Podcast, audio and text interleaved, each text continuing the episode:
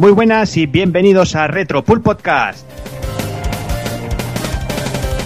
Ya estamos otra vez por aquí con estos calores. Vamos a, bueno, a dedicar un programita a Sega. Vamos a, a hablar de uno de esos títulos emblemáticos de la compañía. Vamos a hablar de Wonder Boy, que bueno, que creo que, que no necesita demasiada presentación. Y como siempre voy saludando aquí al personal. Muy buenas, señor Evil Ryu. Muy buenas, ¿qué tal? ¿Qué tal? Yo, muy bien, muy bien. Aquí sudando como, como un pollo, que no sé si aguantaré, me derretiré antes de que, de que acabe el programa. Y, deseam- y deseando hablar de, en sí de la, de la saga Wonder Boy, en especial vamos a tocar el, el Wonder Boy 3 Dragon's Trap de Master, que, que creo que es uno de los títulos más emblemáticos y clásicos de la saga. Aunque espero yo que, que me dejéis hacer algún Monster World. A ver si, Ah, os, bueno. si os puedo engañar y llevaros al huerto y, y hacer alguno. Un ratico te dejaremos, va. Muy buenas, señor Doki.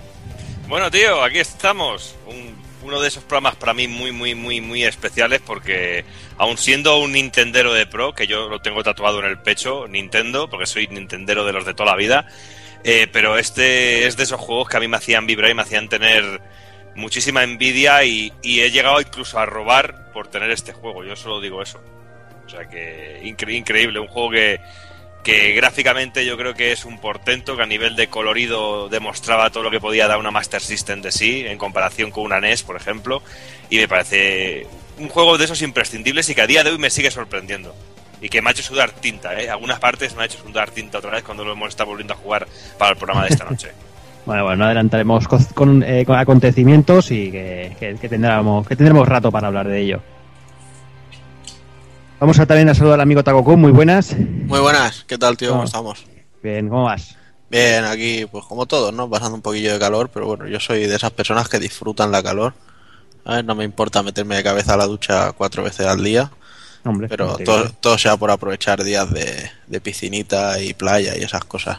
Hombre, está claro, no va a empezar a quejarnos cuando hace calor porque hace calor, cuando hace frío, cuando hace Ya frío. yo, yo me quejo cuando hace frío, yo, a mí el frío me da asco, ¿sabes? Y la, y la nieve es para los pijos. Yo... Sí. A ti, a ti lo que te mola es ver, es ver a las mujeres así. Y, de y las hombre. niñas que van con las tetitas y, y que se bueno y ahora la moda esta de los pantaloncitos que se ve todo el culo todas las cachas bendita moda Sí, sí, sí, correcto.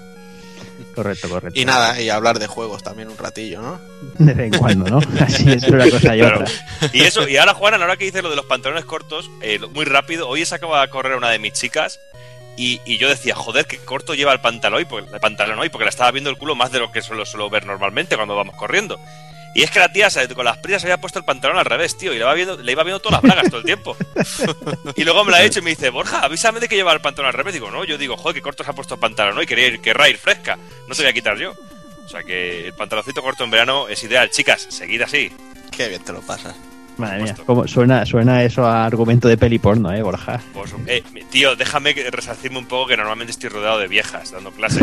Para una chiquita que tengo que da, que da un poquito de gusto, oye, pues. A ver, tendremos que hacer un Kickstarter para, para comprarte un traje de pterodáctilo, tío. Por supuesto. Hijo de puta, tío. Está claro. Pues nada, se- señores, yo como veis vamos empezando el tema que ya está desvariando la cosa mucho.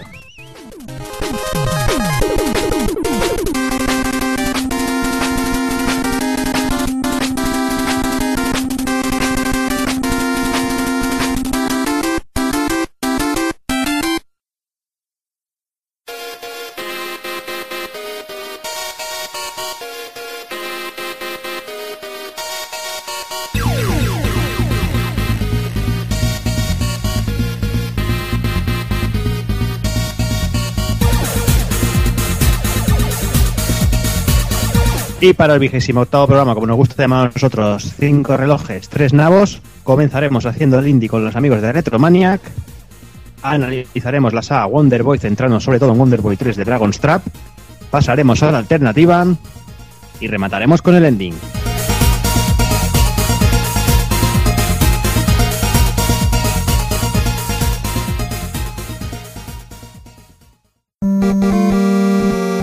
pulpofrito.com me gusta.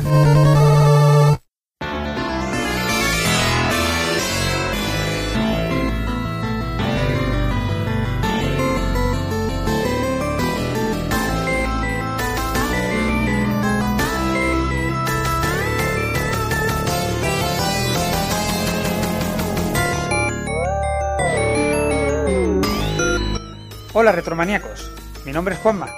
Y el mío Pepe Luna. Y esto es Haciendo el Indie con Retromania. Bueno, se te olvida algo, ¿no? Bueno, solo con Retromania no, claro, con pulpofrito.com.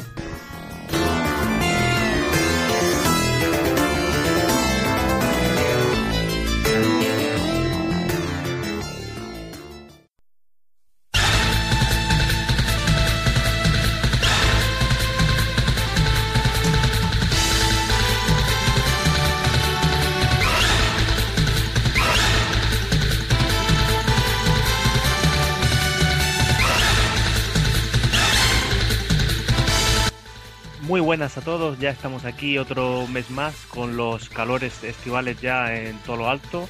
Pero bueno, os traemos un, un programa muy fresquito para intentar paliar lo, lo máximo posible el calor que está haciendo estos días, ¿verdad, Juanma? Digo, tan fresquito como la máquina de la que vamos a hablar hoy, que no se calienta nada, ¿no? Como esos mamotretos que tenemos en el salón y en los cuartos de juego ahora mismo, que alguno tiene tamaño de vídeo VHS. Cierto, cierto, y los oyentes dirán máquina. Y la verdad es que sí, tenemos que explicar que en esta ocasión nos hemos permitido la libertad de, hablar de, una consola, pero se trata de una consola independiente. Para ser exactos, se trata de Ouya. Y este mes el programa va dedicado en exclusiva a ella. Vamos a hablar un poquito de su historia, de su gestación y sobre todo de lo que es eh, la, la prueba, que hemos tenido la suerte ya de, de catarla. Tenemos ya una en casita y hemos estado dándole fuerte al vicio. Bueno, tienes, tienes una en casita. Yo solo he podido probarla ahí haciéndole un uso fruto exagerado a tu salón. Pero bueno, ya la acabaré pillando seguramente porque a mí, bueno, me, me- me encantan los cacharros, me encanta cacharrear y sobre todo si son máquinas de este tipo, menos conocidas. Me gustan tanto los cacharros que soy capaz de comprarme una Play 4 y una Xbox con el catálogo tan penoso que tiene hoy en día. Pues sí. Así que imagínate si, si no me gustaría tener una Ouya o una JXD portátil. En su día me compré una GP32 y la verdad es que he estado, he estado encantado con, con esa maquinita. Y te veo a ti igual de encantado ahora que es la primera vez que pilla una máquina de estas libres. Sí, lo cierto es que le, tenía ganas, ¿no? Veníamos hablando ya durante todos estos meses que había, había ganas de tener una Ouya en casa y ahora que ya está y la hemos podido probar a fondo y tal, lo cierto es que creo que es necesario también este programa para hacerle un poco de justicia, porque es posible que se, se haya malinterpretado comercialmente, ¿no? La gente, las primeras impresiones con la máquina, pues quizás no hayan sido lo que, lo que esperaban y puede que haya sido un problema de, de entendimiento, sobre todo, que no hayan sabido, pues, lo que realmente estaban comprando. Así que para ello vamos a empezar con el programa dedicado a Ouya. Y comenzamos pues por el principio de todo. En este caso, en el verano de 2012, que fue cuando el proyecto se presentó en Kickstarter, porque la consola eh, es independiente y nació en la famosa plataforma de crowdfunding. Fue de la mano de Julie Urman, que es una experimentada creativa de la industria que ya había estado trabajando en sitios como Vivendi o el portal IGN junto a ella un pequeño grupo de compañeros que presentó el concepto de una consola muy diferente, eh, basada en Android y con la máxima de proporcionar libertad absoluta a todos sus futuros poseedores. El concepto inicial partía de la idea de llevar al salón las experiencias jugables que se pueden disfrutar en dispositivos móviles como teléfonos y tabletas y combinarlo con el concepto de consola tradicional, dejando hueco también para experiencias más continuistas para que ningún tipo de jugador se sintiera abandonado. Eso sí, lo más importante era el concepto de, libertad implementado en la propia campaña de financiación. Y es que tal como se prometió, cada consola Ouya o Uya, que realmente es como se debería decir, es en sí misma un kit de desarrollo que nos permitiría crear nuestros propios juegos y compartirlos con los de todo el mundo. Se subieron al barco nombres como Brian Fargo o el propio Jordan Mechner, que estuvieron ahí de primeras para, apoyar la gestación de la máquina durante su campaña. Su desarrollo estaba ya bastante avanzado, de hecho el mismo equipo creativo explicaba en su Kickstarter que la recaudación iba más en la línea de conseguir una idea aproximada de la demanda real que podría tener un aparato como este y convertir el prototipo inicial en un producto listo para llegar a las masas. Y bueno, decir que el éxito de Uya fue abrumador en Kickstarter. Eh, yo creo que incluso nos estamos quedando cortos, puesto que es uno de los mayores logros de la plataforma y es también estandarte de una época en la que la página Kickstarter pasó de la noche a la mañana del anonimato a estrellato rotundo. ¿no? Nadie sabía lo que era Kickstarter y tras eh, Ouya y algún proyecto más también de la misma época, pues de repente ya todos conocíamos el, portal de, financiación colectiva. El caso es que la máquina recaudó casi 9 millones de dólares y solamente pidieron 950.000 para, para sacar el proyecto adelante, casi nada. Diez veces lo, lo solicitado, la verdad es que fue un rotundo éxito. Y tras aquella campaña tan exitosa, bueno, pues tuvo que, que llegar Ouya por fin al mercado y fue tan solo un año después, en la primavera de 2013, cuando comenzaron a llegar las primeras unidades a los fundadores originales y ya para el verano de ese año la consola se encontraba disponible para el público masivo a través de la mayoría de páginas de compra de productos electrónicos online. Sin embargo, pues no ha sido hasta hace prácticamente un par de meses cuando la consola ha llegado de manera oficial a las estanterías de, de, nuestro país. En concreto ha sido a través de la empresa Badland Games, que se ha encargado de distribuir la máquina en, en grandes superficies comerciales de nuestro país. Vaya, prácticamente podía encontrarla en, en, cualquier sitio que tenga algo relacionado con los videojuegos. La consola tiene un precio de unos 99 euros. Incluye el mando y los cables necesarios para, para su conexión, así que no deberíais tener ningún problema en, en pillarla si os apetece. Y además, si vais allí a, al game de calle recogidas, Pepe os la vende con una sonrisa y os aconseja y todo dónde encontrar emuladores. Os la vendo yo directamente. bueno, eh, hablemos un poquito de lo que esta pequeña, pequeñísima consola que cabe en el puño de, de una mano eh, lleva en sus tripas, ¿no? Eh, para empezar, tiene una CPU, bueno, casi todos son componentes, como hemos dicho, móviles y eso se, se nota, ¿no? Son componentes que, que, en su origen no llevan muchas veces ni disipadores. Ahí venía, ¿no? Un poco la, la, la gracia de decir lo fresquita que es, ¿no? Pues el ventilador es muy pequeñito, eh, te la puedes llevar prácticamente a cualquier lado, muy útil para llevarla de viaje.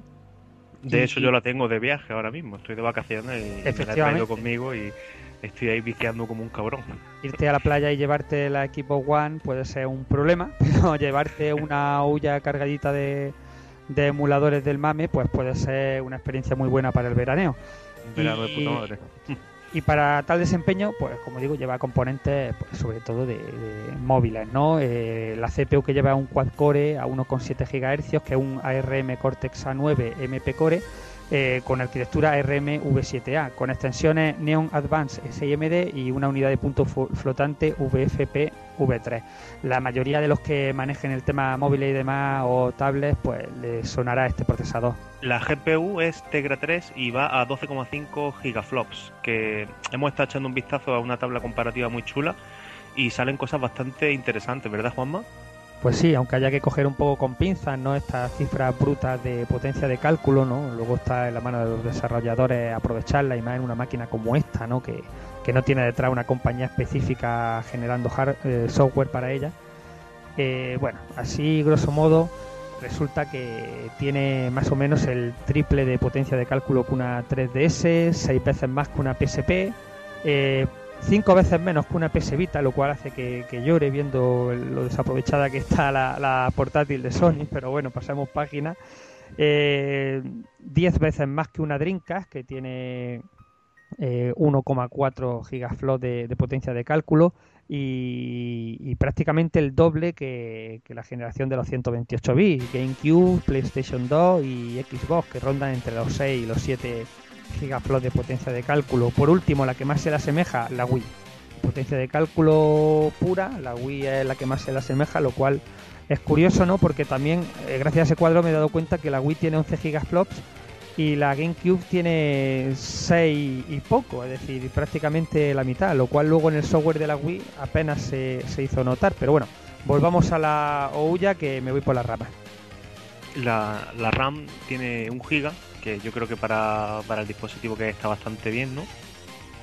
Sí, hay que tener cuenta... en cuenta que, que, como decíamos, utiliza componentes portátiles y se han ido un poco a lo que te puedes encontrar, ¿no? Parecido en móviles, en tabletas que llevan ese procesador, esa GPU, porque no sirve de nada meterle mucha RAM.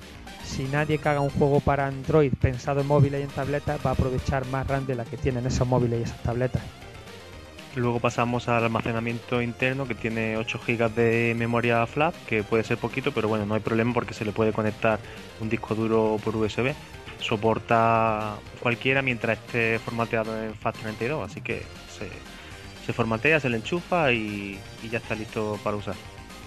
En cuanto a la conectividad con la televisión, aquí viene mi primera pega, y es que si bien tiene una buena conexión, HDMI con soporte hasta 1080p, eh, yo echaría en falta eh, una conexión también en SD, la típica de vídeo compuesto, socorrida para esos viajes y para esos momentos que te vas a un hotel, acabas de hacer un viaje, tienes media horita, eh, los amigos, la pareja están echando la siesta y tú no tienes sueño y te quieres echar una partida rápida.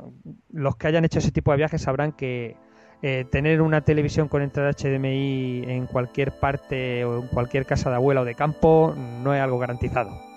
Y luego también otra cosa que estuvimos hablando el otro día en casa cuando la probamos fue que si tuviera una entrada tipo RCA o algo así, pues quién sabe, lo mismo viéndolo bien que funcionan ciertos emuladores y tal, no sería descabellado enchufarla en televisores de tubo, también para, para máquinas recreativas de estas que, que emulamos, ¿no? En vez de meterle un PC, pues bueno, le metes tu OUYA que son 100 euros y, y te quitas de historia, lo, lo, tienes todo ahí. La verdad es que es una buena opción. Si hiciesen alguna forma de. Si hubiese habido, ¿no? También la opción de, de tener ahí la capacidad de coger la olla y en el mueble recreativa de estos que hay mucha gente que ahora lo tiene con un PC puesto, pues le metiese en la olla con lo chiquitito y lo portable que es y con eso ya tirases, ¿no? Sin complicarte eh, tanto la vida. Luego ya para terminar, pues las conexiones inalámbricas que tienen las consabidas Wi-Fi y Bluetooth, el puerto USB que es 2.0 y bueno, es decir, de el mando, el controlador que viene con, con la consola, pues es de estilo a los de la generación HD, se parece mucho al de la Xbox, pero tiene una parte, un touchpad eh, al estilo del de, del de PS4. Decir también que el mando no es que me haya, no es que me haya parecido una maravilla, la verdad. No, no sé cómo lo has visto tú. El mando que viene de serie no es incómodo, pero claro, una vez que estás acostumbrado y habituado a, los mandos de ciertas consolas, se hace un poco espartano. No obstante, no os preocupéis porque coge de primera un mando de PlayStation 3, por ejemplo. Sí, sin problema. Tiene también la entrada Ethernet por si queremos que vaya a toda pastilla. Y, y luego pues el sistema Android que es 4.0. Hasta aquí la, lleva, si, si, no leí mal, y para lo entendido en Android, lleva el conocido Jelly Bean. ¿vale? Sí, a partir del 4.0 pues ya se le puede... De hecho, incluso he estado yo por ahí alguna posibilidad de trastear un poquito más allá, más, más libre todavía de lo que es y, y ponerle otra, otras cositas, pero esto ya son aspectos para, para más entendidos. En fin, y una vez que tienes por fin la olla en tu casa y la enchufas a la tele, ¿qué es lo que te encuentras, Pepe? Pues lo primero, el diseño del menú ¿no? de la consola es muy minimalista y sencillo, todo es muy limpio y claro y tiene muy muy poquitas opciones. Está todo concentrado en, en, en pocas cositas. Yo aquí he de romper de romper una lanza a favor de Uya, nada más encenderla, que parece mentira que una consola libre de este tipo, que yo me la esperaba más complicada, sobre todo por estar basada en Android, me parezca mucho más intuitiva que, por ejemplo, eh, el, el, menú de la Xbox One, que, que, que, yo cuando lo cogí de primera no hacía nada más que darle vuelta a ver dónde y cómo habían metido cada cosa. Eh, está todo muy claro, la verdad, es imposible perderse, incluso en las opciones más complicadas eh, es todo, todo muy fino. Luego también el tema juegos, ¿no? Porque ya va siendo hora de hablar de, de los juegos. La consola pues tiene un abanico, un abanico variado de juegos. Empezamos por los de carácter tradicional, ¿no? Que son los juegos que podemos encontrar en, el bazar.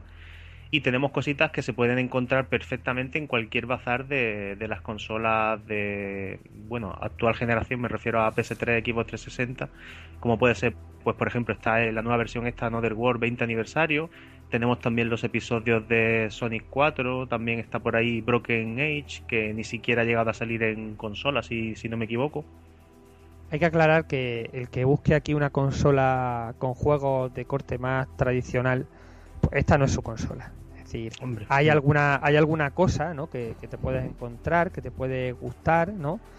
Pero si a ti lo que te gusta, tú eres fan de los Halo, tú eres fan FIFA, de, los, Call of Duty. de los FIFA, los Call of Duty y todo eso, no, no, es tu consola, porque no hay una compañía grande detrás programando y como hemos dicho, recoge un poco el testigo, los desarrollos de juegos para tablets, para móviles y en ese aspecto un poco pionera, con lo cual no hay muchos juegos que estén pensados para aprovechar estas capacidades técnicas con un control pad normal, incluso algunos el control que está muy pensado para, para pantallas táctiles se te puede hacer eh, difícil en, en esta consola. Entonces, sí, encontrarás juegos que te gustarán, pero si es lo que esperas, esta no es tu consola, desde luego.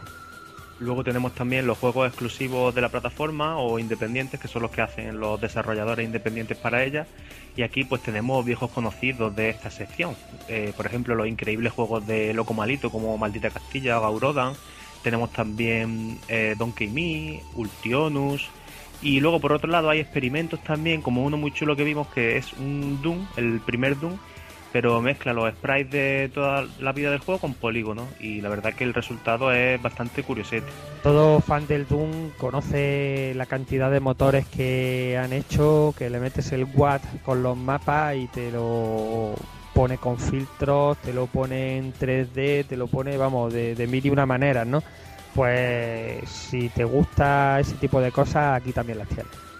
Y luego ya si buceas un poquito más, pues te encuentras cosas tan curiosas como por ejemplo el Unearte de esta versión saudí de nuestro amigo Nathan Drake.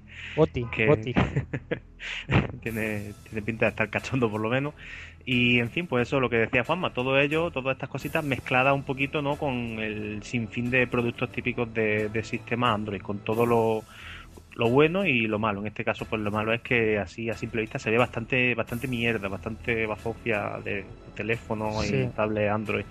Eso es un cajón desastre y encima todo grandes compañías eh, se dedican a, a meternos juegos con pay to win, micropagos para todo, en fin, lo que te encuentras en los móviles es la, gran pega que tiene, pero claro, es lo normal, es decir, eh, son juegos que la industria está pensando para móviles, para tablets y para el usuario de ese tipo de dispositivos. No hay un gran mercado ahora mismo para consolas de sobremesa en Android, con lo cual es normal que eh, los grandes desarrollos no se hagan eh, en Android de esta forma. Por lo menos lo que es la disposición de los menús de la tienda está muy limpia y clara, igual que la interfaz de la máquina, y yo creo que puede venir tampoco un poco por ahí, ¿no? Así la propia consola más o menos intenta destacarte lo bueno e intentar enterrar un poquito la, basura, que aunque está ahí, pero bueno, ya de todas formas, yendo un poquito con cuidado y tiento, al final no, no te descarga ninguna bazofia.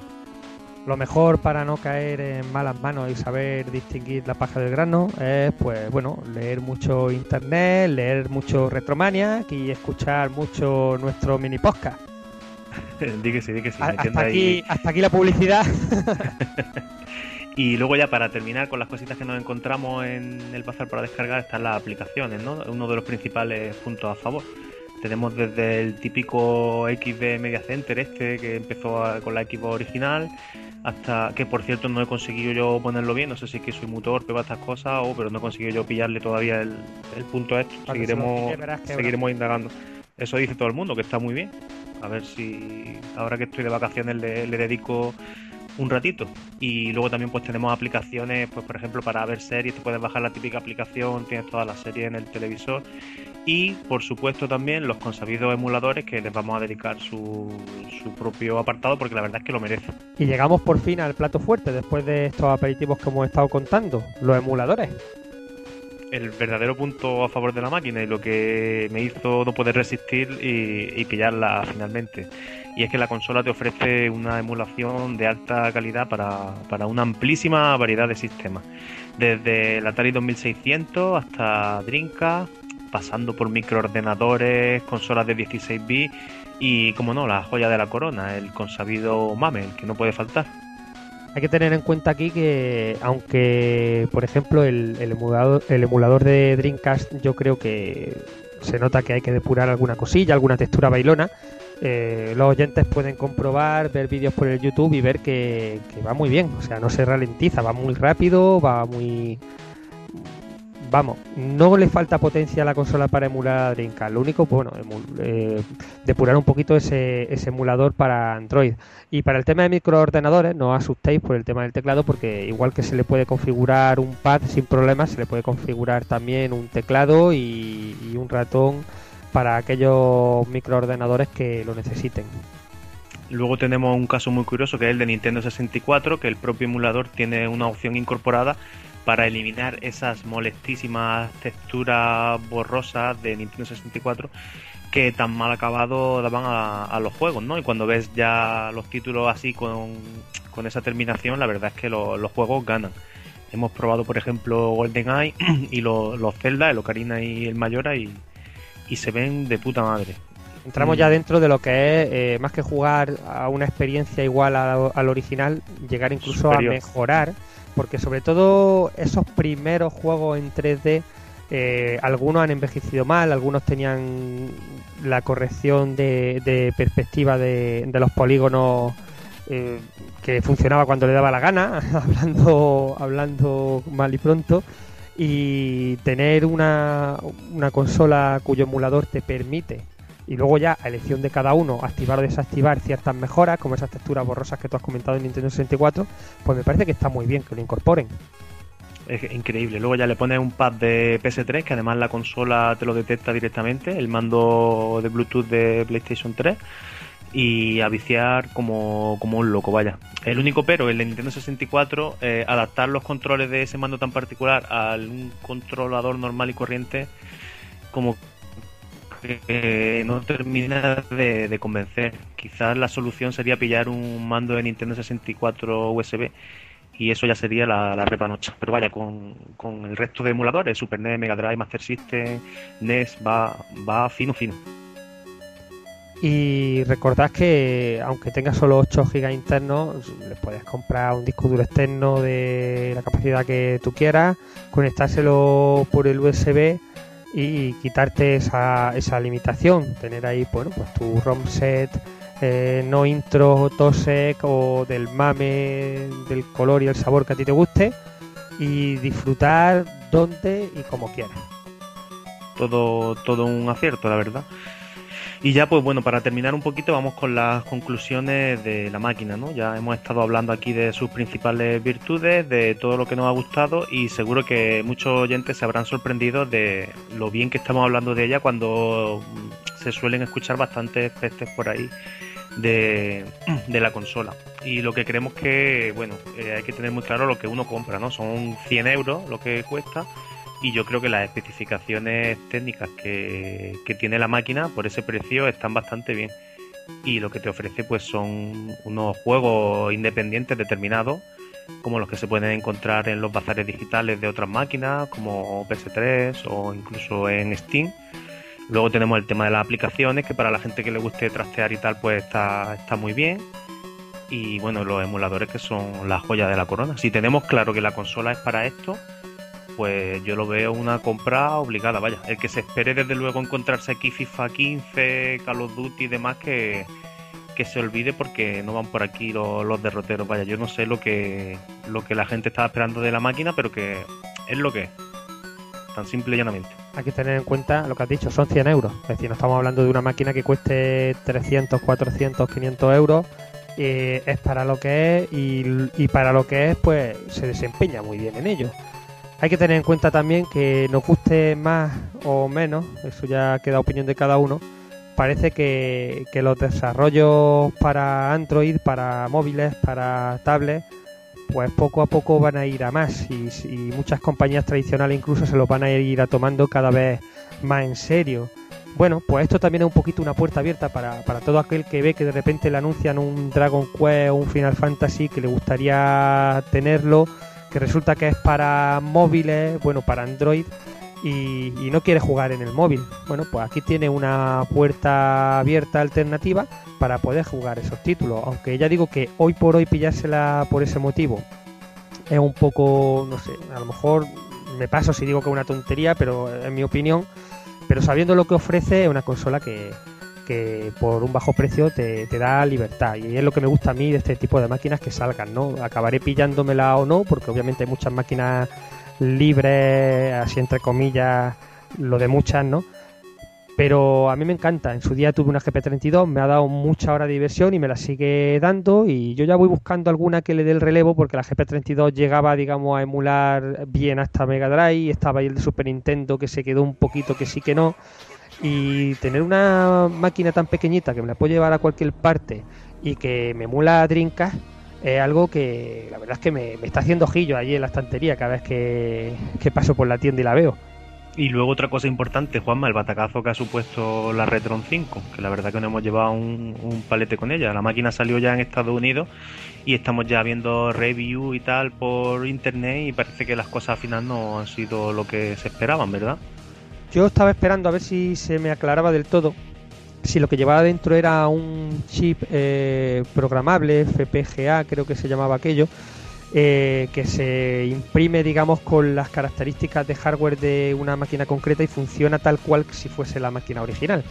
Bien, yo pensaba que igual funcionaba de esa forma y por tanto que sería no una emulación, sino un funcionamiento eh, prácticamente real igual al de aquellas máquinas, ¿no? Al ver que utilizaba cartuchos, pero visto que sí que es una emulación por software, pues Efectivamente.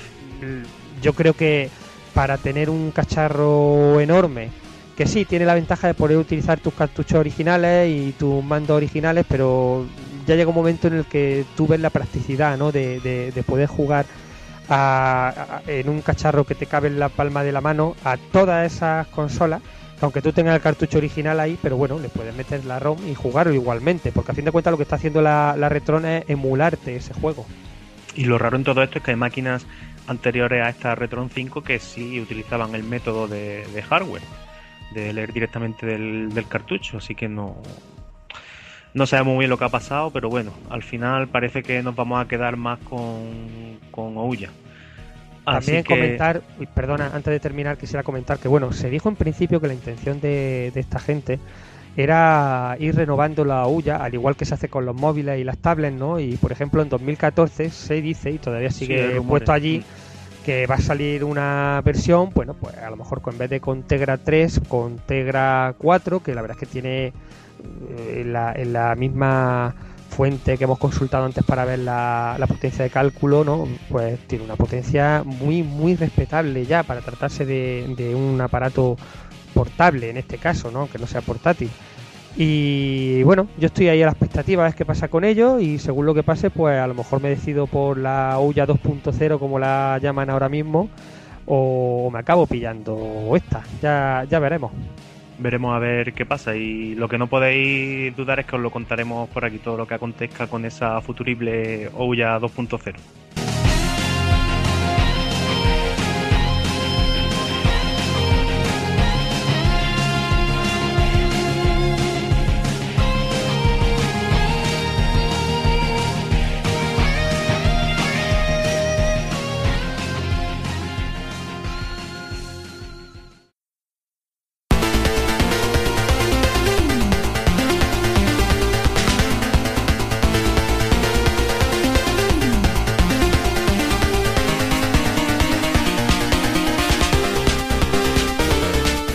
Y antes de despedirnos, pues quisiéramos comentar un poquito, ¿no? Que estamos viendo ya cierto nerviosismo porque la Retromaniac número 9 está tardando mucho en llegar y, es cierto, y es que bueno, entre la falta de tiempo y los fregados en los que nos metemos con cada número, que estamos hablando ya de que esto va por 270 páginas, pues es lógico que hayamos tardado tanto y nos halaga mucho la- las preguntas de la gente en los, en los foros y demás y ese es el motivo por el que seguimos con esto, ver que la gente realmente sigue queriendo leernos, pues la tenemos ya a puntito a puntito. A puntito de caramelo, vaya, así que que no, que no panda el cúnico porque Retromania 9 está a punto de ver la luz. Ha pasado prácticamente un año desde la aparición de aquel mítico número 8 con la portada de, de Aspiri y hay muchas ganas de quitarnos de encima el siguiente tochazo que, que tenemos preparado. Y es que como dice Juanma, casi 300 páginas de contenido. Y el contenido pues ya sabéis en la línea que va. Videojuegos clásicos indie retro eh, tanto de software patrio como internacional. Así que ya mismito ya mismito la tenéis en vuestros reproductores en vuestras tablets y, y teléfonos Y como sigamos así, ya mismo cuando vayamos a hacer la edición en papel vamos a tener que hacerla en tapadura y por fascículos, Pepe. formato biblia Ya ves. Bueno, quisiera comentar eh, un poquito qué os podéis encontrar en el próximo número. Mira, tenemos un buen repaso histórico a la mítica Piro Studio con Gonzalo Suárez eh, incluido ahí una entrevistilla que le hicimos. tenemos un par de artículos de entidad, eh, no puedo dejar de comentarlos porque lo hemos hecho, eh, Pepe se ha comido él solito un pedazo de, de artículos sobre Dragon Ball, que me parece que lo va a hacer en dos partes, ¿no, Pepe? Sí, el primer volumen va a abarcar hasta la época de 16 bits, 8 o 16 bits, todos los juegos que, que vieron la luz en esas plataformas. Y nada, unas cuantas paginitas de puro amor Dragon Ball que, que espero que os guste y, y lo disfrutéis. Hay alguna rareza que, que no la conocía y me, me- me he quedado a cuadro, en fin, muy interesante, ya veréis. Y por último, pero no menos importante, pues un artículo que hemos hecho conjuntamente el gran Gaby López, eh, David, el padre de Retromania, aquí y yo, sobre el MSX, que se nos ha ido de madre también. Eh, una perspectiva un poquito, hemos intentado darle un poquito de originalidad al, al dato puro y duro que se puede encontrar en internet y esperamos que os guste. Como digo, está atentos que, que a finales de, de este mes, principios del siguiente, incluso a lo mejor cuando estéis escuchando este podcast, eh, a lo mejor está ya en la calle, quién sabe. Y ya luego para la edición en papel, pues os iremos, os iremos comentando por aquí también que tenemos pensado alguna cosita.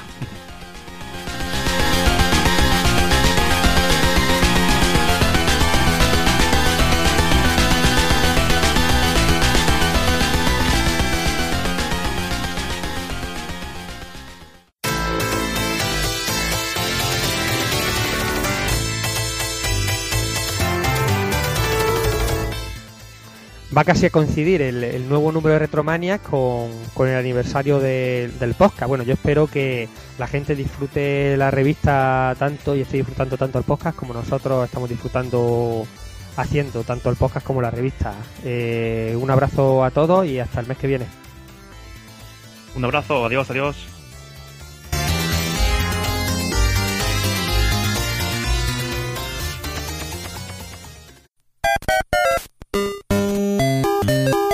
Visítanos en pulpofrito.com. Te esperamos.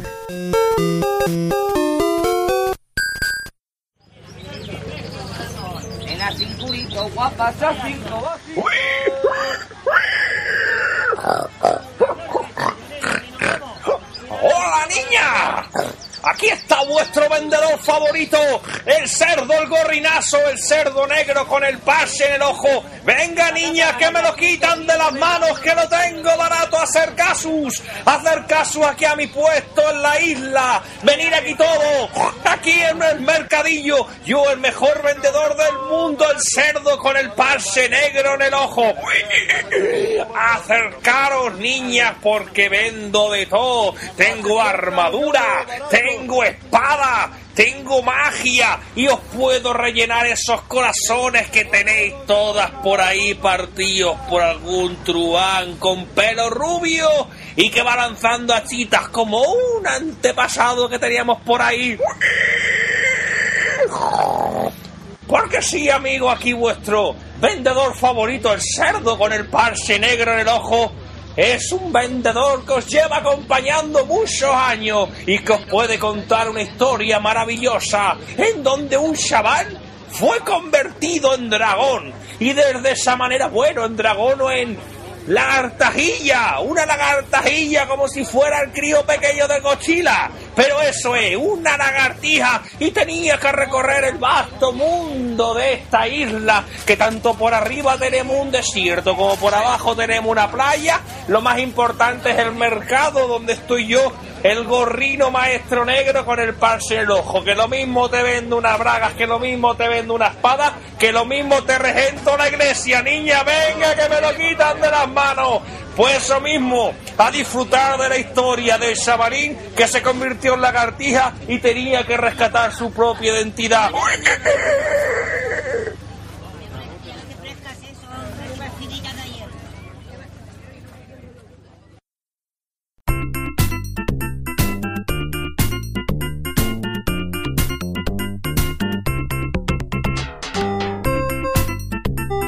Y vamos a ir empezando ya con el grueso del programa. Empezaremos hablando de la compañía. Hablamos de Weston, la compañía que fue fundada en el 86. Originalmente se llamaba Escape, pero se cambió el nombre rápidamente y bueno, seguramente no les sonaría muy bien.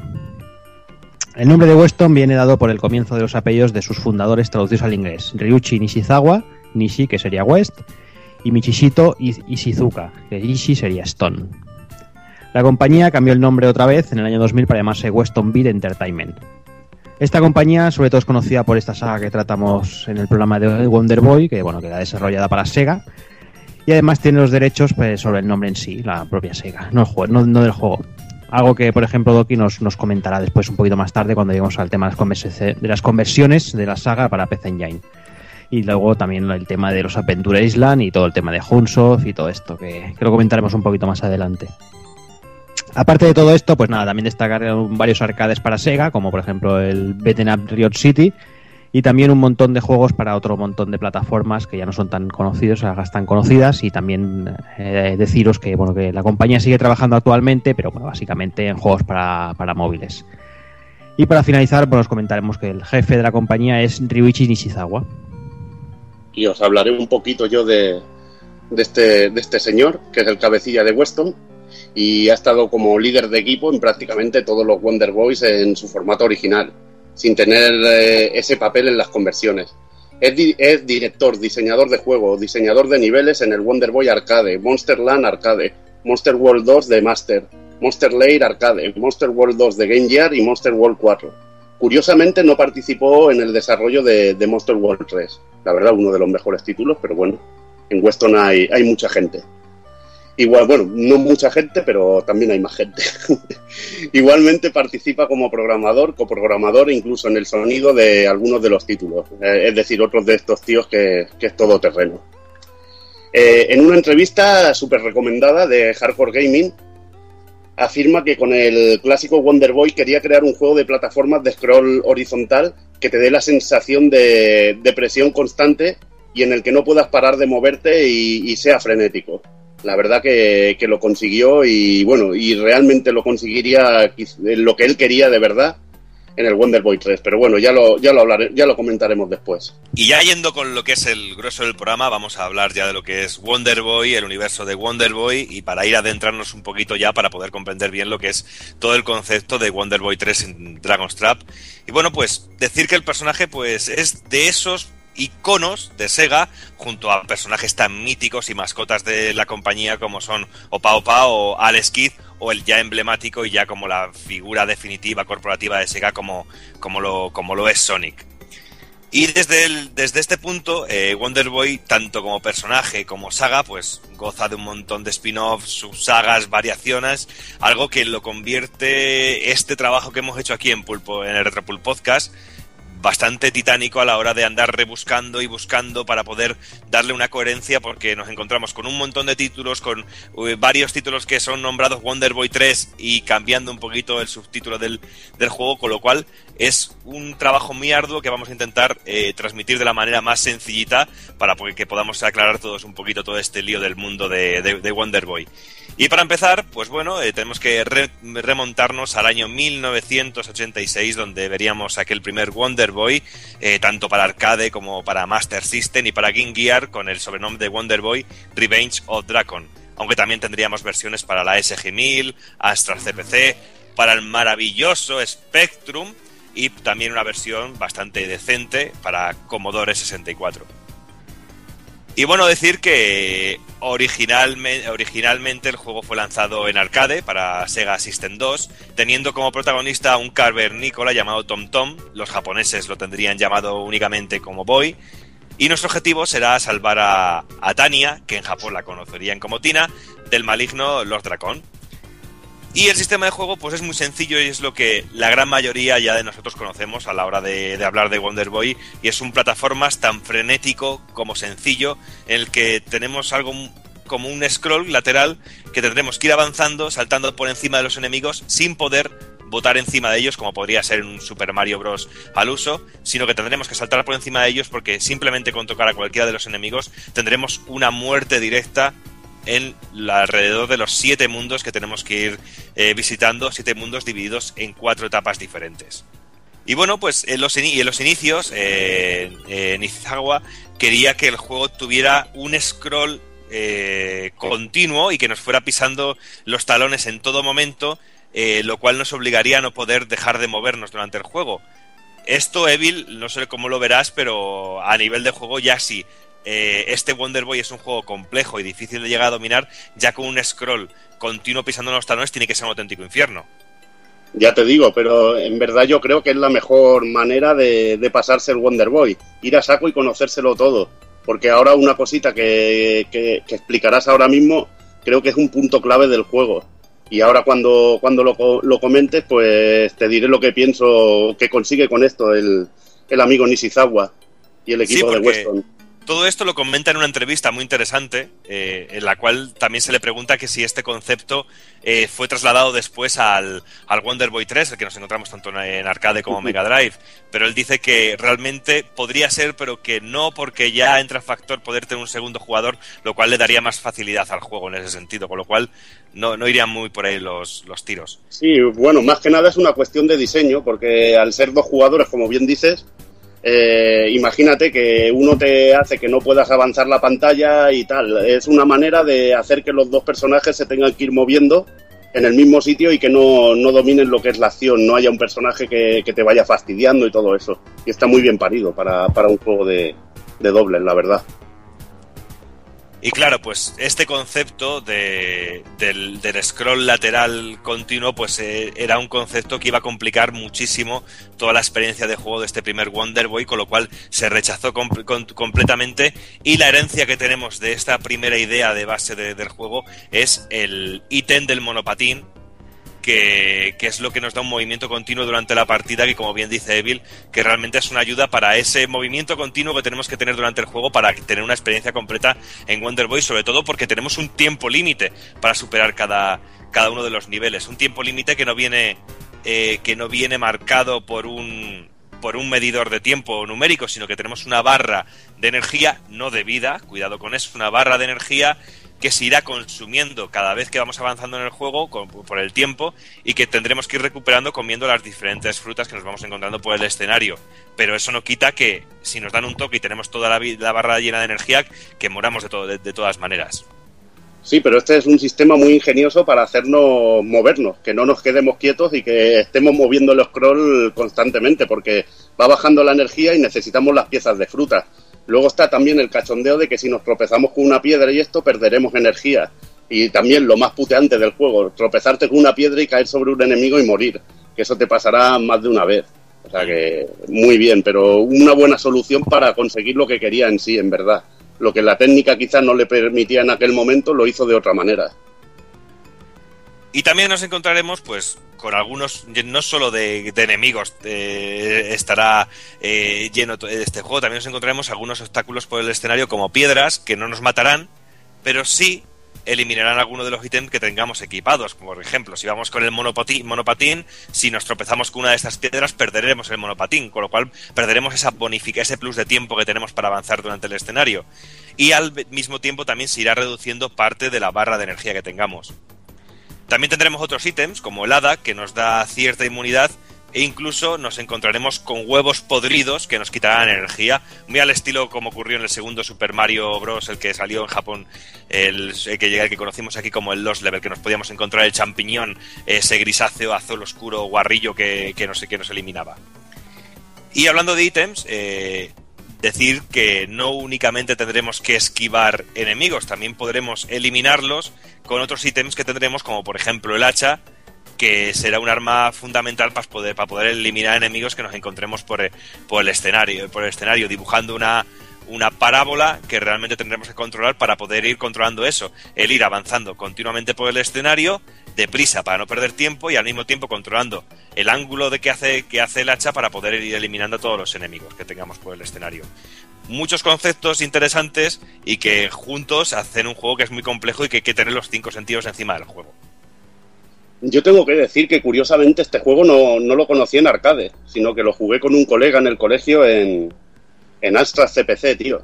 O sea que, es muy curioso. Luego ya, ya descubriría lo que es la versión arcade, la de Master System y todo, y todo eso, pero la verdad, la, versión de Astra no, no, me no me desagradaba y al menos los limones eran amarillos y no eran de color azul, ¿sabes? Así, claro. Ya, ya sabía que tenía que entrar la versión de Spectrum. Pues bueno, yo por ejemplo, yo lo conocí eh, no como eh, Wonder Boy, realmente lo conocí como Adventure Island. Eh, porque lo jugué en el típico cartucho este que de 800 mil millones de juegos que había en la NASA, pues lo conocí de esa manera y realmente es que, si te das cuenta, es más que evidente la semejanza entre el universo de Wonder Boy y Adventure Island. Eh, hablando, hablando sobre todo de lo que es la primera entrega de la serie de la serie Wonder Boy, por supuesto. Ya que después hay que mirando ya con un poco de perspectiva vemos que la saga Wonder Boy evolucionó hasta unos límites inimaginables en la época, mientras que Adventure Island como concepto decidió evolucionar la mecánica de juego básica, pero en diversas entregas eh, de su propia saga, que era Adventure Island, con sendos y maravillosos juegos como ese Adventure Island 2 de NES, que es genial, donde podemos montarnos en, en, en dinosaurios, que tendremos un montón más de ítems, tenemos también partes de exploración, o una- un juego maravilloso que a mí me encantó, que me pareció fantástico para Super Nintendo, el Super Adventure Island para Super Nintendo, que me encantaba sobre todo musicalmente. Ese juego me volvía loco. Te, te- te gustaba Yuzo Koshiro también, ¿no? En la, Pues, eh, aparte de la Mega Drive tocaba bien la Super el hombre también. Ya, pero es que pero yo no sabía que era Yuzo Koshiro en aquel momento, pero simplemente es que me flipaba, me flipaba A la ti, te lo música, tío. vendieron, a ti te lo vendieron como a todo el mundo con el vídeo de la hobby y, y punto. Claro que sí. Date, date cuenta que en aquel vídeo de la hobby, pues que se, se veía que eran unos gráficos enormes. Sí, ¿sabes? sí, sí. Y un colorido de, de la hostia, ¿sabes? Y yo venía de jugar aquel de la, de la, de la NES, que realmente, y era como un salto que era, yo decía, fantástico. Yo este juego lo cambié por los típicos mercadillos que había en las revistas de videojuegos, de cambio este juego por este otro. Y yo cambié mi Street Fighter 2, solo el, Street Fighter 2 por el, por este, eh, por este Super Adventure Island en aquel momento. Ya así tenías- has acabado, así has Así acabado, Camacho. Así has acabado. Ahora Super entiendes mucho sonido más. 16 bits. Ya te digo. Y bueno, decir que este cambio Wonder Boy, Adventure Island, Adventure Island, Wonder Boy, pues es un tema muy espinoso y muy complejo y que tiene toda su base en un problema de licencias y derechos legales. Eh, como ya hemos dicho anteriormente, el juego fue creado por Weston para Sega, pero Sega se cubrió las espaldas haciéndose con los derechos del nombre del juego, así como personajes y diseño, dejando los derechos sobre el código del propio juego a los propios desarrolladores. Y en este punto, pues Weston recibió cierta oferta de Hudson irrechazable y de esta manera el código terminó cayendo en dicha compañía y por ende en la Famicom de, de Nintendo. Famicom tuvo que realizar una conversión cambiando el nombre de Wonder Boy a Adventure Island, cambiando el nombre y diseño de personajes, incluso cambiando a Tom Tom por Mr. Higgins. Y los enemigos cambiaban realmente ligero, muy Master muy ligero. Higgins, mamón, Master. Master Higgins, bueno, Master Higgins. Mr. Higgins, tío, me, me, me está recordando al de Magnum, tío. Y bueno, decir que comercialmente, pues el juego fue todo un exitazo, superando incluso en ventas a, a las versiones de Sega. Y es que mucha gente conoce más este Adventure Island que el primer Wonder Boy realmente. Pues un tiempecito después, en 1987 concretamente, apareció Wonder Boy Monster Land, que fue la segunda entre- entrega de esta saga. Apareció primeramente para arcade y luego posteriormente ya fue apareciendo en plataformas como Master System, PC Engine, Amiga, Spectrum, Commodore 64 y también por PlayStation 2 pasó. Este juego marcó un, cambio radical en la saga, tanto en las mecánicas, ya que introducía ciertos toques de RPG, como sobre todo en la estética, dejando un poco de lado ese, ese mundillo prehistórico en el que nos encontrábamos en el primer juego para dar ya paso a un, a un ambiente mucho más medieval, con espadas, escudos, armaduras y todas estas cosillas, en el que tendríamos como enemigo final al, al Mecha Dragón, que enlaza directamente con, con el juego que hoy analizaremos, con The Dragon's Trap. Esto, esto es muy curioso y, y mola mucho que el final de un juego, que bueno, que el principio de un juego sea el final de otro. Algo así que luego también veríamos en, en juegarros como el Symphony of the Night con el comienzo de, del juego en el final del anterior con el eh, Richter cargándose, cargándose a Drácula. La verdad que, que muy toma, cachondo. toma spoiler, tío. Toma spoiler, tío. Ahí. En fin, pues nada, la versión recreativa no salió de Japón, aunque existen algunas versiones piratillas que están distribuidas por todo el mundo. Y siendo la versión arcade oficial la que se tradujo al inglés, la que llegó a lanzarse en 2012 para diferentes consolas y plataformas virtuales. Sin embargo, en 1987 Hudson, ter- o Hudson terminó una versión en inglés, aunque la verdad es que Sega no se animó a comercializarla. Ya por aquel entonces eran unos hijos de puta que traían Hatsune Miku, pero no traían juegos de verdad. Madre mía, qué manera más gratis de meter ahí la troleada. ¡Zasca! ¡Zasca! En fin, que por esta mala distribución del arcade, pues el juego es más conocido por el port de Master System, que es una versión realmente reducida, pero que bueno, que funciona a las mil maravillas y a falta de pan, pues buenas son tortas. Por su parte, tenemos también una versión de PC Engine, que es muy fiel al arcade, y existe también una versión para Famicom que se llamaba Saiyuki Mundial de Jaleco, que está basada en el, en el relato de viaje al oeste. Y decir, pues eso, que los gráficos y la música son completamente diferentes, pero el juego en sí es idéntico, al igual que los enemigos y, y todos los jefes finales. Activision se encargó más tarde de portear este juego a diferentes microordenadores de la época. Activision. Activision. Antes de hacer los Call of Duty también existía. Sí. Yo solo, bueno, me molaría decir de este juego que me hace mucha gracia, sobre todo al principio, el personaje, que parece que va así con un pañal, tío. Es muy cachondo eso, tío. Parece que va con un pañal, pero bueno, e- es el juego que sienta, sienta las bases de lo que será la saga a partir de, de ahora y le da un nuevo estilo con el rollete RPG, salen cosas como la Esfinge, que es algo que se repite en toda la saga, y que en el caso del Monster World 3 y 4 nos hará un pequeño trivial y también, por ejemplo, muy, muy, también muy novedoso, bueno, o otra cosa implantada en la saga, la aparición de los micónidos, que son las setas, que también las veremos a cascoporro en los Wonder Boys. Sí, este juego tuvo también mucha repercusión en los microordenadores de la época. La, la versión de, de Spectrum y también la de Commodore 64 fue muy cantada, pero yo tengo muy buen recuerdo sobre todo de esa versión de, de iba a decir de Nintendo 64, de, de, de Spectrum que era que era muy guapa y muy y muy fiel a lo que te podías encontrar en plataformas muy superiores. Eso sí, la portada era horrorosa porque nos encontrábamos a un, un crío rubio con un solo diente lanzando monedas y un, y un dragón verde medio borracho, ¿sabes? Era algo muy bizarro. A mí no me gustaba nada, eh, aunque también hay que decir que la, que la portada de Master System tampoco le hace mucha justicia al juego, ¿eh? No, daba mucho miedo. Las portadas aquí ya sabes que ya sabes que mataban. Y bueno, saltamos un añito más, vamos hasta el 88 y vamos con Wonder Boy 3 Monster Lair. Este apareció para arcade en Mega Drive, PC Engine y PlayStation 2. Y bueno, si Monster Land comentábamos que supuso un cambio radical respecto a la primera entrega, eh, este Monster Lair es otra vuelta de Duerca más, transformando el juego en un shooter de acción horizontal con bastantes niveles de plataformeo. Y aunque tengamos eh, espadas, las usaremos para lanzar proyectiles básicamente.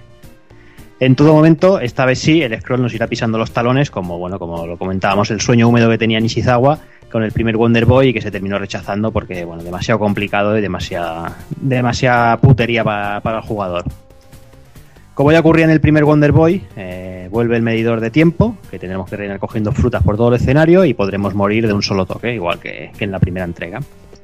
Y bueno, como cualquier shooter, tendremos ítems y power-ups que irán mejorando nuestro, nuestro armamento. Este juego, para mí, eh, este juego me apasiona. Es uno de los Wonder Boy, el Wonder Boy Arcade, por excelencia, que, como bien has dicho, es un shooter que mezcla las fases así de plataformas y luego tiene una sección así de plataformeo con scroll continuo. Pero luego entramos en una sección que nos montamos en un dragoncillo y es tipo matamarciano, que es la caña, que es donde nos encontraremos los enfrentamientos con los jefes. Decir que le tengo un cariño enorme, sobre todo por la versión de Mega Drive, que a mí me encanta esa versión. Tiene una música cojonuda, está de la hostia. El único problema que tiene es que cuando juegas a dobles se ralentiza un poquillo, pero a mí me gusta más incluso que mucho más que la de PC Engine, que a pesar de ser en soporte CD y que tiene unas musiquillas muy chulas en CD, yo me quedo con las músicas de Mega Drive, sobre todo la música de la jungla, que, que es una puta pasada. Sobre todo este juego me encanta la jugabilidad que tiene, que respeta el espíritu del Wonder Boy antiguo, con lo de las frutas que las podemos reventar, tenemos que irlas cogiendo para no perder energía, nos matan de un toque. Y, la mezcla un poco de plataformeo y matamarciano lo hace brutal. Es una caña. Recomendado veros el, el vídeo de, un crédito pasándoselo el amigo Saigon Onindu. Sí, aparte es un, auténtico espectáculo el juego a nivel visual porque está lleno de color, eh, de los disparos, cómo, cómo se mueve todo y lo que tú bien dices, el, el vídeo de Saigo es una auténtica delicia ver cómo se lo pasa y cómo sufre en algún momento, pero es un juego muy muy recomendado y como bien dices la versión de, de Mega es una auténtica pasada, es increíble cómo Mega Drive puede mover eso. Y saltamos un año más, vamos hasta el 89 con Wonder Boy 3, vendría ahora el Dragon's Trap, que es el que trataremos hoy, que por eso no, ahora lo dejaremos para el final, iremos, seguiremos con la saga. Y ya en 1991 entramos con todo lo fuerte, que es el Wonder Boy Monster World, Monster, eh, también Monster World 3 en, en Japón. También conocido así como Wonder Boy 5, aunque no es su título oficial, que salió en Mega Drive, Master System, PC Engine y en el recopilatorio de, la saga de, Play 2. Eh, decir que este juego es especial para mí es poco, porque esto para mí fue la putísima hostia, tío. Yo solo con ver la pantalla del título, con ese, con el guerrero allí delante del dragón, esa ilustración tan guapa, con la música tan, tan guapa que tenía, es que me pone, me pone, pero berraco. Increíble este juego. Otra entrega de la saga, numerada con el 3, pero sin tener nada que ver con la historia de, de Dragon's Trap. En esta ocasión controlaremos a Sion, un joven de pelo azul, en una aventura que sigue los cánones de un RPG. No tenemos transformaciones, pero en cambio podemos equipar a Sion con diferentes tipos de arma, tanto del corto como de largo alcance. Podemos llevar un tridente, también tendremos habilidades como nadar, y aparte nos ayudarán incluso algunos personajes pequeñitos que nos acompañarán, como un enano o una especie de, de muerte con una guillotina que, que está de la hostia. De la misma manera, también podemos equipar diferentes objetos que nos darán las habilidades especiales, que nos permitirán avanzar a lo largo de la historia de, de Dragon's Trap. El juego está muy bien diseñado y tendremos que ir descubriendo objetos y comprando objetos para ir desbloqueando otras zonas. El juego fue lanzado para Mega Drive y portado también para, para Master System. Eh, la verdad que quedó bastante reducido respecto al de Mega Drive, que ofrecía unos detalles increíbles en, en gráficos, sobre todo colorido que tenía, el colorido que tenía el juego, que es brutal. Y bueno, pues sufrió el recorte en cuanto a detalles gráficos, eh, scrolls en dos o tres planos que había, pues se quitaron y bueno, pero la verdad que, que está muy bien para una Master System. Luego tenemos la versión de, de CD para PC Engine, publicada otra vez por Hudson, eh, que fue conocido como Dynastic Hero y en donde cambia prácticamente todo, con una intro animada. A mí la verdad es que no me llama tanto la atención esta versión.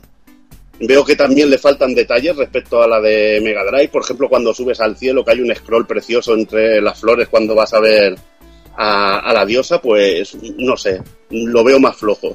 Pero la verdad que, que el juego, este juego a mí me marcó mucho. Me lo pasé pipa tiene una fase final encima con una música recordando, recordando a una clásica de, de, la saga brutal y es uno de mis, de mis Wonder Boy favoritos. Sí, lo que pasa, pasa con PC Engine pasa lo mismo que en el Monster Trap. Es un poco que realmente la paleta de colores, la gama de colores que tiene el juego es como un poquito más, no sé, yo lo veo un poquito más tristón. En este, en este Monster World 3 me pasa como en el Dragon's Trap, que me gusta mucho el color, todo ese colorido tan fuerte que tiene, tan vivo, ese espíritu de dibujos animados tan, tan fuerte, no sé. Las versiones de PC Engine me dejan siempre un poquito más frío de, de, estos dos juegos. Y bueno, si hablamos de, de, que este juego es increíble para mí, el siguiente ya no digo nada. El Monster World 4 para mí es el pináculo de la saga, publicado en 1994 por Sega y que se quedó por desgracia en Japón. Que por suerte salió en el recopilatorio de Play 2, aunque sin traducir, pero luego lo tendríamos en recopilatorios para consola virtual de Wii y en 360 y PlayStation Network traducido al inglés. Este juego es increíble, tiene una intro preciosa, con típica anime así, con el típico dibujo de anime japonés, impresionante. Eh, no se llamó Wonder Boy porque en este caso tenemos a una chica como protagonista. No es la primera chica porque ya teníamos al segundo player de Wonder Boy 3 como una chica, pero realmente increíble. Eh, vemos un cambio un cambio gráfico brutal. Eh, el juego, la verdad, que aumenta de calidad exponencialmente. Efectos, scrolls, eh, color, todo, la animación del personaje, la animación de la espada, la jugabilidad, muchos más movimientos, increíble. En este tiene una temática así arabesca, llevamos a una chica de pelo verde llamada Asa. Eh, por otro lado, también la estética del universo Wonder Boy cambia, como hemos dicho, los entornos arabescos, pero continúa manteniendo ese diseño así tipo anime cartoon japonés de, los enemigos y entraremos en una aventura en la que tendremos la misión de rescatar a los espíritus perdidos y, y salvar al mundo. Incluso tendrá algún giro de guion la más de interesante al final que, que os invito a descubrir porque está de la hostia. Y perdona que te interrumpa, Evil, Sí, perdona que te sí, interrumpa un momento, que también que es interesante eso de que el juego llegara un momento en que se tradujera, porque si no es prácticamente imposible para superar el juego sin conocimientos de japonés, realmente. Porque Sí, si no bueno, se le puede- pasa, le pasa lo mismo que al Monster World 3. Hay el momento, por ejemplo, este que comentaba de la Esfinge, que te hace unas preguntas sobre el juego. Imagínatelo en japonés, pues o te lo aprendes todo de memoria, todos los textos, y cuál tienes que poner eh, con algún FAQ o algo y, o, o nada. Y en aquel, aquellos momentos que yo tengo el cartuchito del Monster World, pues nada, no había manera de pasárselo. Pero bueno, las versiones traducidas han sido como han sido recibidas como una bendición y le di cera, pero rapidísimo. Y como iba diciendo, los elementos RPG se han reducido considerablemente. Eh, cierto que en las mazmorras hay puzzles que están la mar de interesantes. Hay un solo po- poblado que visitar, Rapadagna, que es el centro de la aventura y cuatro mundos que y tendremos cuatro mundos o portales que nos llevarán a distintas zonas que comprenden como un escenario antes de llegar como a un templo y luego tendríamos el templo con el jefe final y toda la hostia que la verdad que el jueguecito se te hace largo aparte de que luego ahí se van abriendo distintas fases y sobre todo es espectacular a, a nivel técnico hay una fase en las nubes tío con un montón de scrolls que van montados en una alfombra que eso, eso hay que disfrutarlo. Se nota que es un juego de Mega Drive increíble y que es un pecado capital que Sega no lo trajera, no lo trajera a Occidente. La verdad que Puta muy lamentable, muy lamentable. También se me olvidaba que llevamos a un pequeño compañero llamado Pepe Logo, que es como una especie de, de burbuja, una especie de slime de, Dragon Quest, que irá evolucionando y nos ayudará a hacer saltos dobles, nos ayudará con ciertos elementos del escenario, por ejemplo puede parar la lava y nos podemos subir encima de él, o podemos agarrarnos a él y llamarlo y, y planear en, en el salto y nos ayudará a pasar zonas. La verdad que también otro elemento muy original y divertido. En fin, para mí el pináculo de, de la saga y un juego que, que debéis jugar y pasároslo porque yo lo jugué hace poquito y es una gozada. Pues nada, hemos estado comentando los distintos juegos de la saga que, bueno, que si habéis estado poniendo la oreja y esas cosas, pues habéis escuchado PlayStation 2 en todos ellos. Y esto se debe a- gracias al soberbio recopilatorio de Sega Ages 2500, el volumen 29 para ser exactos, que es conocido como el Monster World Collection. A pesar de ser seis juegos en sí, pues se incluyen también las conversiones a otros sistemas de los mismos, llegando a ser hasta 12 y en muchos de ellos se incluye la posibilidad de escoger la ROM entre la Japo o la occidental. Además, pues bueno, también incluye galerías de arte, manuales japoneses y occidentales, pero lo más interesante sin duda es la inclusión del, sonido FM para Wonder Boy 3 de Dragon's Trap, que es algo que, que no podías disfrutar al no salir el juego en, en Japón, a no ser que tirases de emulación, claro. Entonces, como decíamos, el, el recopilatorio de PlayStation 2 incluye Wonder Boy para Sega System 1, Master System y SG-1000, Wonder Boy Monster Land de, Master- de Sega System 2 y Sega Master System, Wonder Boy 3 de Dragon's Trap de Sega Master System y Sega Game Gear. Bueno, ya no voy a decir más Sega, eh, que ya me raya. Wonder Boy 3 Monster, Monster Lair, que sería para System 16 y Mega Drive. Wonder Boy Monster World para Master System y Mega Drive. Y por último, Monster World 4 de Mega Drive. Otro detalle curioso es que Weston no está involucrada en el, en el desarrollo de este recopilatorio, sino que es cosa de Yosuke Okunari, que es un productor de Sega, fan de, los juegos retro y cuya pasión le, le llevó a producir esta, esta pequeña joyita. Estos recopilatorios eh, cuentan con una emulación de muy buena calidad que está realizada por M2, que actualmente bueno, se, están encargando de conversiones de clásicos de, Sega a 3DS. Y decir también que aparte de este recopilatorio tenemos el, el Sega Vintage Collection Monster World, que incluye Wonder Boy Monster Land, eh, Wonder Boy Monster World y por primera vez fuera de Japón el, el Monster World 4 traducido al inglés, que es un título por el que ya de por sí merece la pena de descargar este recopilatorio. Aunque bueno, también podemos encontrar el, el Monster World 4 en, en Wii traducido. Incluso está rondando por ahí una, una ROM con el juego, el Monster World 4 traducido al castellano, que la verdad que es muy recomendable para el que quiera disfrutar el juego y, y tampoco sepa inglés. Y así, la verdad, una manera de, de jugar a esta joyaca.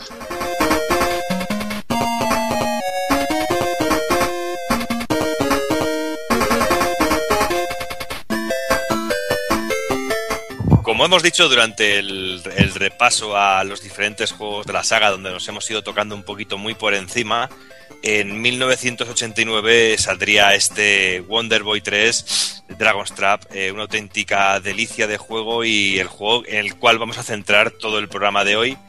Un juego que también salió en un montón de plataformas. Eh, tuvimos una versión para TurboGrafx eh, llamado Dragon Curse, también Adventure Island en PC Engine, eh, Monster World 2, eh, Dragon No Wanna para King Gear y luego también saldría el juego originalmente para Master System eh, y para, también el recopilatorio maravilloso de PlayStation 2. Y la historia de este Dragon's Trap pues comienza justo y exactamente enlazando con lo que sería el final de Wonder Boy 2 y Monsterland, en donde controlamos a nuestro héroe con todas las mejoras, armas y armaduras justo al final de la laberíntica estancia del enemigo final de Wonder Boy 2. Un laberinto que, como es evidente, está muchísimo más simplificado y el decorado varía ligeramente.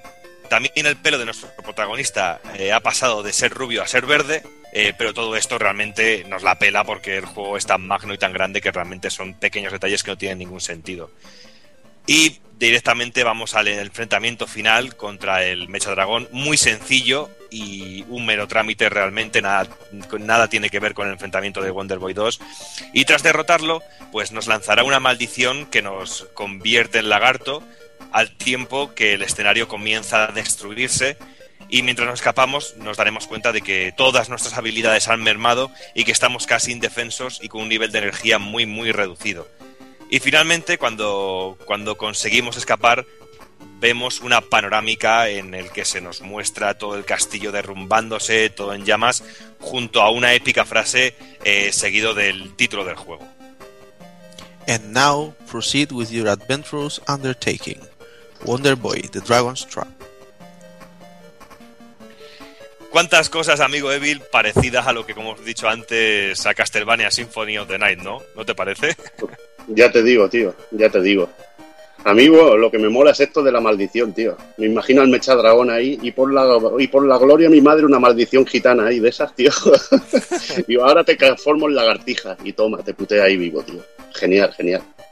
También muy parecido a lo que ocurría en, eh, en Castlevania, cuando te, el comienzo del Castlevania 2, que realmente nuestro personaje sufre una maldición lanzada por Drácula tras ser derrotado por, por el protagonista de la entrega anterior. No sé, todo cosas que, que, que, realmente hacen ver que muchas inspiraciones encontramos a este Dragon's Trap, eh, sobre todo en, en, el tema de Castlevania Symphony of the Night. Y Dragon's Trap pues, es el primer juego de la saga Wonder Boy creado en exclusiva para una consola doméstica. Un juego que yo siempre he dicho cuando hablo de este, que es un juego adelantadísimo a su época, en el que se mezclan acción, aventuras, eh, aventura con toques de RPG que convierten el juego en un auténtico bombazo adelantado totalmente a su tiempo y que por méritos propios es considerado por muchos como uno de los juegos más importantes del catálogo de Master System. Decir que es el mejor es muy arriesgado y es totalmente subjetivo realmente. Fíjate si, fíjate si es un juego, yo que hasta rompedor, porque yo de este juego veo juegos, por ejemplo, como Demon Crest, tío, que toma inspiración de lo que es este Wonder Boy. Uh -huh. Porque las transformaciones de Fightbrand en distintos personajes con distintas habilidades, para mí es, es, lo que es el Wonder Boy 3 en sí. O sea, es un, es un juego que, que, luego he visto reflejado en otros juegos más posteriores que me han gustado mucho y que han usado la fórmula de coger a un personaje e irlo transformando en distintos que tienen distintos poderes y que te permiten acceder a zonas nuevas y zonas distintas. Y la verdad que está, que está de la hostia. Está de Sí, la es, hostia. es ese toque RPG que, hay que decirlo, como os- hemos dicho antes, que son elementos que, que ya tenía su precuela, pero que yo creo que en este Dragon's Trap se le da muchísima más importancia y una vuelta de tuerca mucho más bestia to- to- eh, todavía, eliminando por completo esa, esa cierta libertad que tenía Monsterland. Y por eso siempre me he preguntado el por qué siempre se utilizan términos como Casteltroid o Metroidvania, que yo son eh, referencias que, que- detesto y que no me gustan nada, para hacer referencia eh, a, sagas como Metroid y Castlevania. Y realmente se deja totalmente de lado este, este Wonder Boy. Siempre parece que se le deja a un segundo lado cuando yo creo que todos esos juegos y juegos posteriores, como tú bien dices, Evil, se han visto influenciados por, por este, este maravilloso juego. Ya te digo, eh, lo que está muy bien desde luego es cómo está hecho el mundo, el sistema de puertas, la- el- cómo está interconectado todo, cómo tenemos que, lo que hemos dicho, que tenemos distintos personajes con distintas habilidades y que nos permitirán acceder a zonas distintas y todo está montado de una manera pues muy, muy, muy, muy bien, muy bien montada, muy bien parida, incluso con algunos secretos que son duros de, duros de sacar y que realmente te pueden llevar horas y horas y, llegar a frustrarte porque aquí es- esto es juego antiguo, juego de verdad, donde nadie te daba una pista y lo tenías que descubrir tú todo. Sí, y no es un, y no es un paseo por el campo, ¿eh? Y lo, lo puedo corroborar que yo era mucho más hábil hace unos años. Porque nuestro objetivo durante el juego eh, será destruir a cuatro dragones en pos de poder acceder a la mazmorra final y así hacernos con la cruz de la salamandra para quitarnos esa maldición que nos lanzó el mecha dragón antes de morir. Y como hemos dicho anteriormente, el juego pierde totalmente eh, todo tipo de linealidad, eh, teniendo varios caminos que elegir en todo momento, muy a lo Metroid, y en los cuales encontramos ciertos obstáculos que nos impedirán avanzar hasta que tengamos el ítem adecuado en cada, en cada momento. Y esto nos permite explorar y revisitar los escenarios, multiplicando de esta manera eh, la experiencia y la diversión del, del- mismo. Sí, este es que tiene importancia porque sobre todo al ir, al ir con ciertos personajes podremos ir a revisitar algunos sitios para conseguir, por ejemplo, una espada o una pieza de, de armadura que no podríamos coger de otra manera. O sea que es que tiene muchísimas posibilidades con el, con el rollo este. Y no solo eso, también la posibilidad de acumular dinero, porque tendremos tiendas también en este juego para eh, comprar ma- armamento más potente o magias o armaduras, y también encontrar eh, algunas eh, misiones secundarias a lo largo de todo el juego, al igual que ampliaciones de corazones, como vemos en los celdas, y cositas así, incluso algunas armas secretas que son mucho más potentes y algunas que son fundamentales durante la aventura. Con lo cual nos encontramos con un juego donde nos tiran en un mundo abierto, en donde podemos ir avanzando y, como tú bien dices, nadie nos dice lo que tenemos que hacer y tenemos que buscarnos la vida. Ahí te las veas y ahí te las arregles. Y realmente en algún momento es auténticamente jodido, jodido, jodido. Y el juego, pues, tiene un desarrollo completamente en escenarios en 2D, eh, nada de vistas isométricas, en donde podremos entrar en las casas y tiendas que nos encontraremos por el camino y podemos ir avanzando de izquierda o derecha y de esta manera accediendo a una parte del, u otra del escenario y así encontrarnos un escenario de, de selva, un escenario de, de desierto o un barco fantasma, por ejemplo, o un barco pirata, perdón. Te tengo que entrar ahora con lo de las tiendas, tío, porque no lo nombraremos en personajes y si se olvida es un pecado capital, tío. ¿Qué me dices de ese cerdo pirata, tío? De ese cerdo con el parche fumando, tío. Es que tiene el carisma más mil, tío. Es y brutal. aparte de ese personaje que no solo, no solo la tienda, sino que se encarga de la iglesia. Es brutal, tío. Es el, el cerdo tienes. brutal. tío. Bueno, todo- como decíais el otro día, todo depende del color del parche, ¿no? Ah, por supuesto. Si es de color carne era un masilla y si, si es normal, entonces es respetable. Tú, No, tú, este es Juanan, muy, este es muy respetable. ¿eh? tú, Juanan, imagínate en el colegio, veías al niño con el parche de, de- de carne y te daban ganas de pegarle un bofetón. Si ese niño hubiera ido con un parche negro, hostias, ojo, cuidado. Ahí, ahí queda eso. Y bueno, el juego pues tendrá unos controles pues muy, muy, muy sencillitos, muy simplificados. Tendremos un botón de salto y un botón de ataque. Y podremos hacer magias pulsando abajo y al, y al salto. Muy sencillo todo. Tendremos también un menú eh, pulsando el botón de pausa donde podemos customizar completamente nuestro equipo, nuestro armamento y ese tipo de cosas que tanta gracia nos hace, aunque date cuenta que jugando una Master System te tenías que levantar para, para dar el pausa de la consola. Ahí queda eso. En Game Gear era más cómodo. Y como ya hemos dicho, tras la maldición, nuestro aspecto ya no será el, el del héroe con el que comenzamos, sino que comenzaremos como un lagarto, el, el Lizardman, como lo denominan en, en las instrucciones del juego. Pero esta no será la única forma que adoptemos, ya que según avancemos en el juego y destruyamos cada uno de los dragones, iremos, iremos mutando de forma. Como decía, el primero sería el hombre lagarto, y su cualidad es que dispara fuego y pese a que no tiene escudos puede bloquear el ataque de los enemigos disparándole y al mismo tiempo puede caminar por la lava. A mí siempre me ha hecho mucha gracia este personaje, cómo disparaba agachado, que levantaba el rabito hacia arriba. Hacía mucha gracia. te, te encanta que te levanten el rabito. Me encanta tanto. Pero ¿sabes lo que más me levanta el rabito? Escucharte hablar en inglés, que es una auténtica delicia, Juana. A mí me encanta el diseño de, de este sprite, tío. Con los ojillos así semi, semi cerrados, tío. Es muy cachondo, tío. Muy cachondo. Bueno, tenemos también al hombre ratón, que era muy rápido y con la posibilidad de acceder a estancias por recovecos muy pequeños. Y al mismo tiempo pues podía escalar por paredes especiales. Eso sí, es, es bastante complicado manejarlo en la lucha, ya que al ser tan pequeño su espada es muy cortita. Como la de Hazard. Luego teníamos al hombre piraña, que este simplemente nos permitía movernos muy rápidamente por escenarios acuáticos.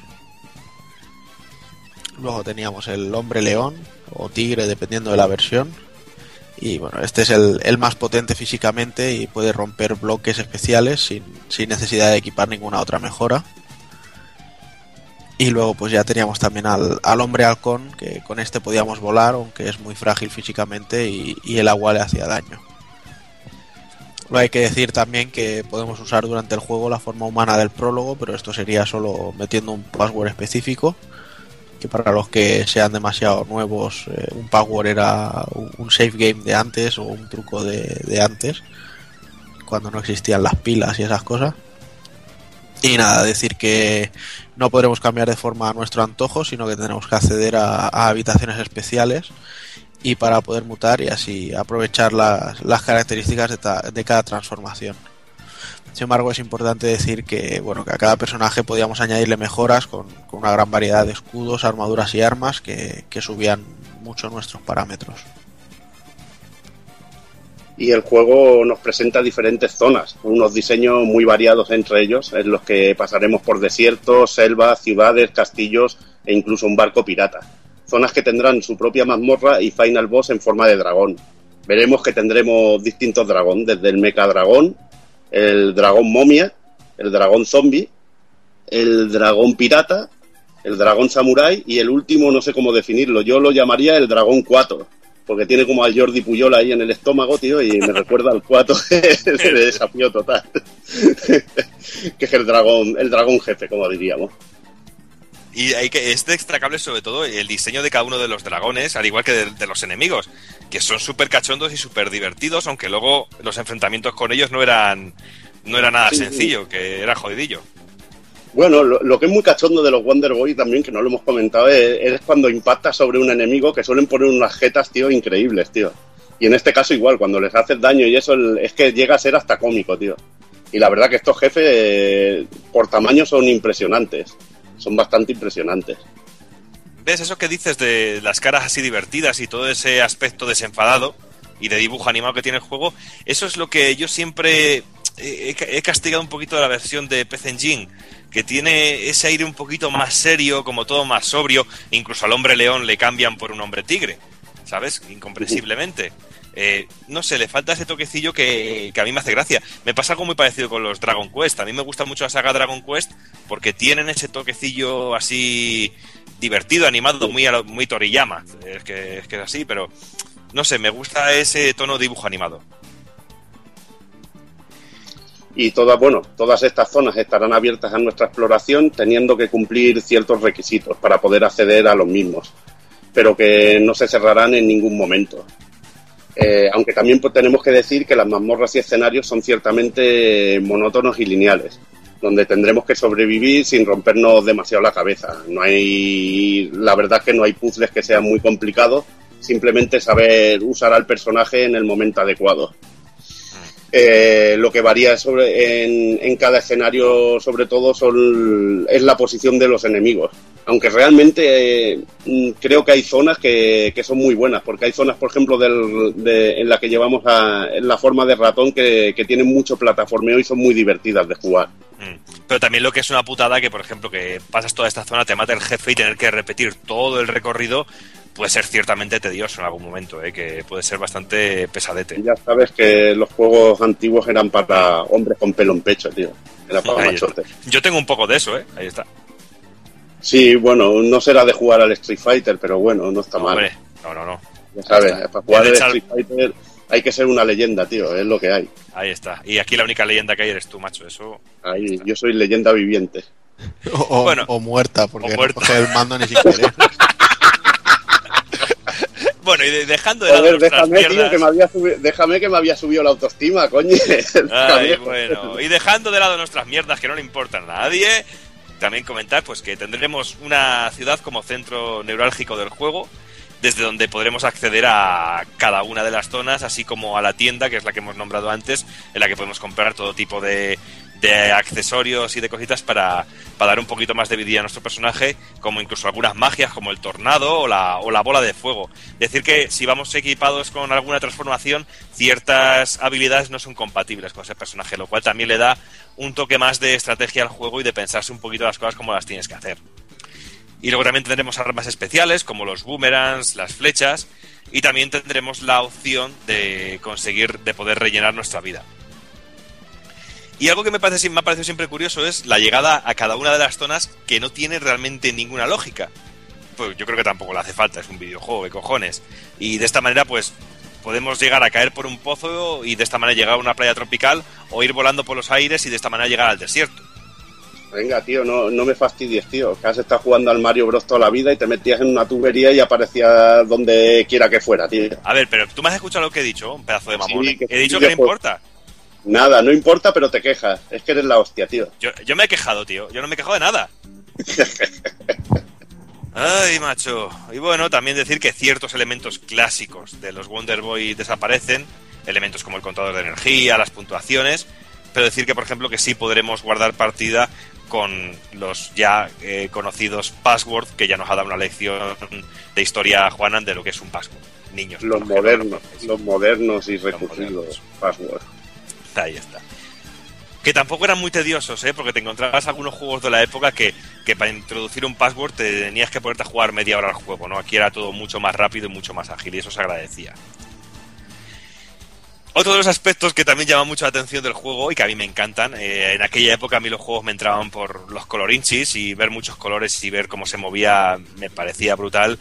Y decir que este Wonder Boy Monster Trap visualmente es un juego precioso, lleno de colorido, con unos sprites enormes, muy por encima de lo visto en Monsterland, en donde encontramos un sprite del protagonista muy, muy, muy pequeñito en comparación con lo que nos encontrábamos aquí.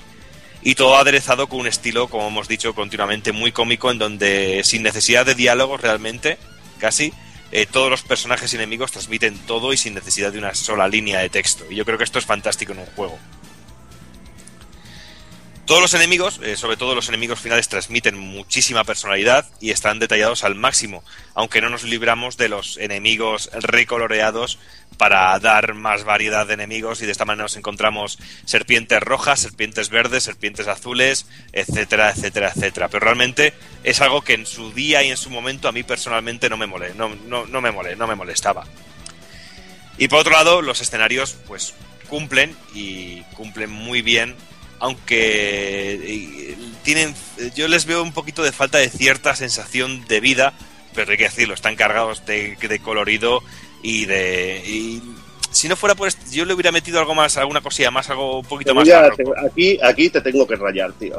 A ver, tío, que estás en un sistema 8 bits, es una master, tío. No le pidas a este juego lo que tiene Monster World 4, que se mueven las plantas, que, que el escenario hay personajes en el pueblo moviéndose. No le pidas eso, tío, que es una master y está de puta madre para hacer una master, tío. yo no, he dicho ningún, putísima yo no he dicho madre. en ningún momento que no esté de puta No, madre. pero lo de la me, me tienes harto con la sensación de falta de vida, tío. Me lo dices para todo, macho. Es, es lo- es lo que tengo la sensación, tío. Pero si realmente yo no pido gente moviéndose, pero si hubiera pedido algún, algún arborcico más, algún arbusto, alguna cosilla, tío. Me parece que en ciertos momentos está muy vacío todo. Joder, vacío. A ti O sí que te voy a vaciar yo. Yo sí que- a ti sí que sí te que voy a vaciar yo. Y otra de las grandes lacras que yo creo que tiene el juego es la falta de, del FM para, para poder escuchar este juego como realmente se, merecería. Algo que ocurre también, por ejemplo, en el, primer Fantasy Star, que, que no, no tiene nada que ver jugar a la versión que nos que pudimos disfrutar por aquí, a, la que ya venía con la que venía con música FM, que era auténtica delicia y que era auténticamente increíble. ¿Sabes? Porque Con un chip Yamaha todo mejora, tío. Claro. Aunque te- Yamaha y... La putada es que el juego no salió en no salió en Japón y entonces no la única manera de escuchar este juego con el sonido FM es en emulación o con el recopilatorio de, de Play 2. Y todo hay que decirlo que si tenéis ahora un momento y que podéis ir a buscar un, un, una- un MP3 donde podéis escuchar esta música con FM, merece la pena que le peguéis un tiento porque es una auténtica delicia. Porque el juego tiene unas composiciones muy interesantes, muy bonitas, aunque hay que decirlo, que es un, ya sé que lo que va a decir Evil, que es un mal del, del momento y de la época, que hay ciertas melodías que se repiten hasta la saciedad y como te, te toque repetir cierta zona con la musiquita, pues puede hacerse bastante, bastante cargante. ¿Sabes? Pero había, bueno. muy, había muy pocos megas, coño, que había pocos megas ¿Ves? para trabajar. Ya lo sabía Las lo musiquitas cortas, musiquitas cortas, que son juegos de 8 bits, tío. Ay, vale. Nacho, que, que luego juegas a un Spectrum y me vas a decir que los juegos de Spectrum están cargados de vida, tío. Que te cojo y te mato, nen. Hostias, pues hay juegos como el Godi, colega, que sí que está cargado de vida. O sea que cállate un poquito la boca, machote. Que es que Sí, a veces también, joder. Cargado de vida. sí. Ay, yo sí que tengo algo, aquí con vida que te voy a dar la próxima vez que vaya para Lo único que se mueve es el amarillo Spectrum, que se mueve de la pantalla y sale a comerte. En fin, dejemos a estos dos que se vayan a, a la cama juntos, que es lo que están deseando realmente. que se, se respira el amor en el aire. Y vamos a, ir, vamos a ir con las versiones del juego. Y es que el juego salió originalmente de Estados Unidos y en Europa, dejando a Japón fuera de juego. Por otro lado, también tuvimos una fantástica versión para Game Gear, eh, unos poquitos años después, siendo prácticamente el mismo juego, pero con algunos ítems cambiados de sitio y los escenarios adaptados a la resolución de la portátil. Y el cerdo fumador, que como no, fue censurado. También además se añadió una nueva canción para la pantalla de título para que Borja no se Eh, Joder, macho, Ciertas es que- habitaciones eliminadas que se eliminan y bueno, la dificultad que esa está algo mermada. Sí, pero de todos era- modos, de todos modos hay que decir que, que la versión es fantástica. Yo conocí por primera vez el juego con esta versión, después ya jugué a la versión de, de Master System. Pero este juego me pareció brutal en, en la, en la Game Gear. Eso sí, habría que dejarse un media nómina de tus padres en, en las pilas para jugar a esto, si no tenías un, corrector de, Pero confiesa que hiciste para jugar al juego. Bueno, a ver, a ver, y yo, yo no tenía la Game Gear y mi vecino, pues me- yo me dejaba, no me dejaba ni jugar, me dejaba mirar por encima del hombro. Y en un descuido que se fue al baño, pues dije, mira, me en la mochila y se la traigo mañana. Metí la, me, metí la consola en la mochila y me fui a casa. Y estuve jugando toda la puta noche, avanzando bastante. Y luego al día siguiente se la dejé ahí encima de un sillón sin decirle nada y el tío me miró mal. Un saludo, Fernando. Sí. Tío, es que no tenía pasta en aquel momento, tenía que jugar de alguna manera, coño. Buah, a mí me dio mucha enfermedad por este juego y yo tuve que, para catarlo, yo tenía Mega Drive y tuve que pillar el Master System Converter y, y probarlo, tío. Necesitaba hacerlo, sobre todo después de probar Monster World, el Monster World 3, tío, necesitaba más dosis de Wonder Boy y la verdad que increíble, increíble. Sí, pero esta versión de portátil es, es, es- es simplemente genial porque te encontrabas que era el mismo juego, porque realmente, como bien ha dicho Jordi, eh, está rescalado todo. tiene una música más y ya está. Tiene una música más, ya es más variado, por lo menos, oye. Y los escenarios, al ser todo más pequeño, también había más sensación de vida, porque era un espacio más pequeño, Evil, es evidente, colega. Es la hostia, tío, la hostia. Y bueno, seguimos porque por su parte Tectoy también lanzó una versión del juego eh, en la que cambió todos los sprites, incluso las transformaciones fueron modificados y reemplazados por los personajes de Mónica y sus amigos en Tuma da Mónica e Morresgarde. Atención a la portada, ir directamente a Google y mirar la portada porque es, es tremenda la portada. Me da un Y- miedo esta versión, tío, que me da mucho miedo, tío. Muy Pues chunga, sí. muy chunga. Es clavadita, es el mismo juego, lo único que están cambiados los sprites de los personajes. Y, Pero Y el- ya da mucho miedo, ya da mucho miedo. Pues simplemente con eso da mucho miedo, tío. Es de este personaje de Mónica, que en Brasil es más, cono- es más conocido que Xuxa. Ahí, eh, más o menos es la Xuxa de, de los brasileños. Y bueno, hay otra versión genial que es la de PC Engine, eh, bueno, una versión que mejora el juego gráficamente y cambia el personaje del león por un tigre, como hemos comentado anteriormente. Y como la versión estaba hecha por Hudson, eh, pues llamaron al juego Adventure Island en Japón, por supuesto. Y bueno, pues hasta aquí tenemos Wonder Boy 3 de Dragon's Trap y bueno, creo que vamos a ir cerrando el tema y vamos a ir a por la alternativa.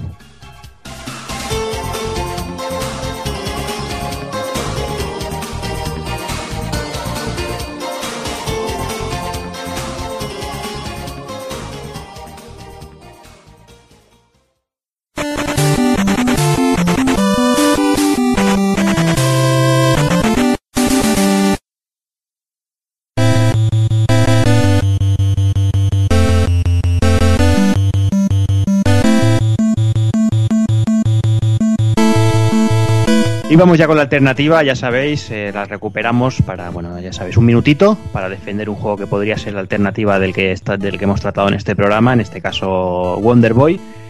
Y vamos a empezar con el amigo Doki, y si estás listo, tu minuto empieza ya.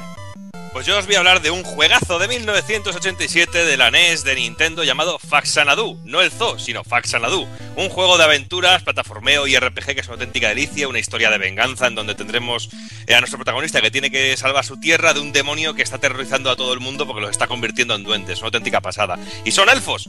Y tendremos un montón de zonas por explorar en un mundo abierto que es un gran árbol que dividido en tres zonas, donde tendremos mazmorras, tendremos pueblos, tendremos un, un montón de boss y luego también en esos pueblos tendremos que hablar con todo el mundo para poder seguir avanzando en la, en la aventura y poder también tener mejor armamento y mejor armadura también. Y todo ello con un apartado gráfico maravilloso y sí, Evil, lleno de vida. Y si morimos, pues regresaremos de nuevo a la iglesia, pero aquí no habrá un cerdito y desde donde, donde también, también tendremos la opción de tener paxos para poder eh, ir avanzando la aventura y etcétera, etcétera, etcétera. Y luego la banda sonora pues es simplemente brutal, maravillosa e increíble. O sea que un juegazo que tenéis que probar. Sana, Fax Sanadu de Falcom, de 1987. Tiempo. Ibas a decir, ibas a decir Xanadu, eh, maricón. Sí. no, Doki lleno de vida y falto de color, ¿no? Seguramente. eso sí, ahí eso te tengo que dar la razón. En fin, vamos, voy contigo, Evil, va. Tu minutito comienza ya. Pues vamos con un juego para DS llamado Monster Tale de Dream Rift, que crearon un juego llamado Henry Harsworth, que está de la hostia en 2D. Y en este caso es un juego que me recuerda muchísimo a los Wonder Boy por el aspecto gráfico, el uso del color que tiene, y que luego llevamos a nuestra prota, que es una chica llamada Ellie, y lleva a su, un pequeño monstruo acompañándole, que lo podemos evolucionar llamado Chom, que jugará mucho con él y lo podremos evolucionar, subir de nivel con la pantalla inferior de la consola.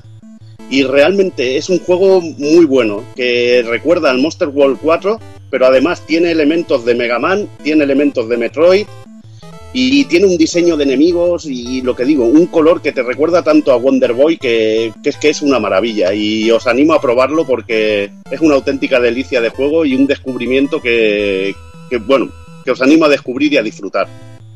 Tiempo, muy bien. Voy contigo, Tago, ¿está listo? Oh, sí. Como venga, tu viento empieza ya. Pues nada, yo os voy a hablar de Maze of Gallius, que es la continuación de Nightmare de MSX. También apareció en 1987 esta entrega.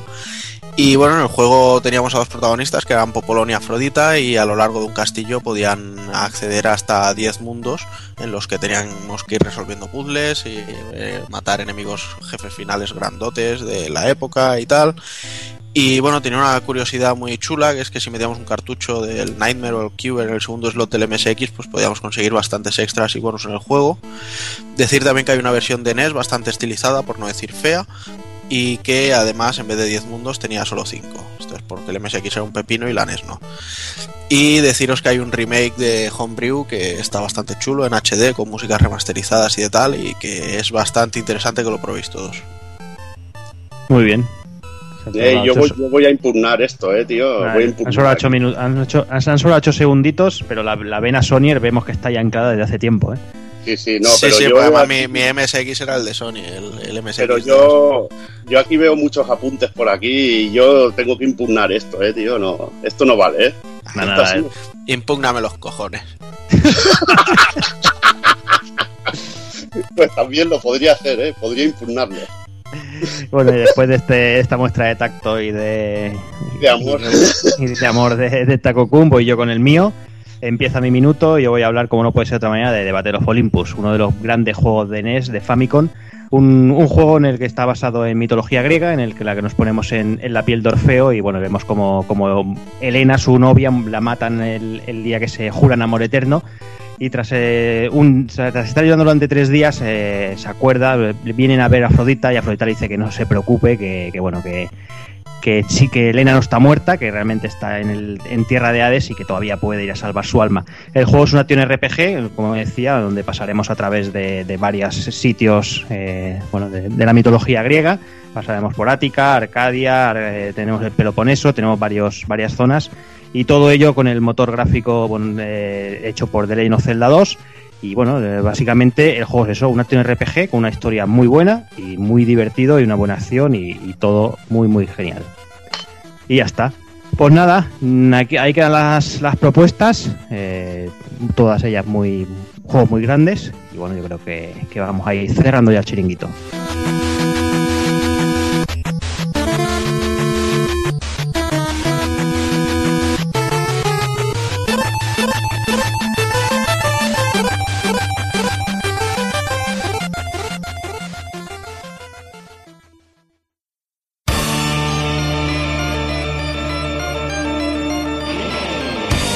Y recuerda, si no te mola hacer un calamar y quieres estar bien informado, pásate por el blog pulpofrito.com. También puedes seguirnos en Twitter y Facebook.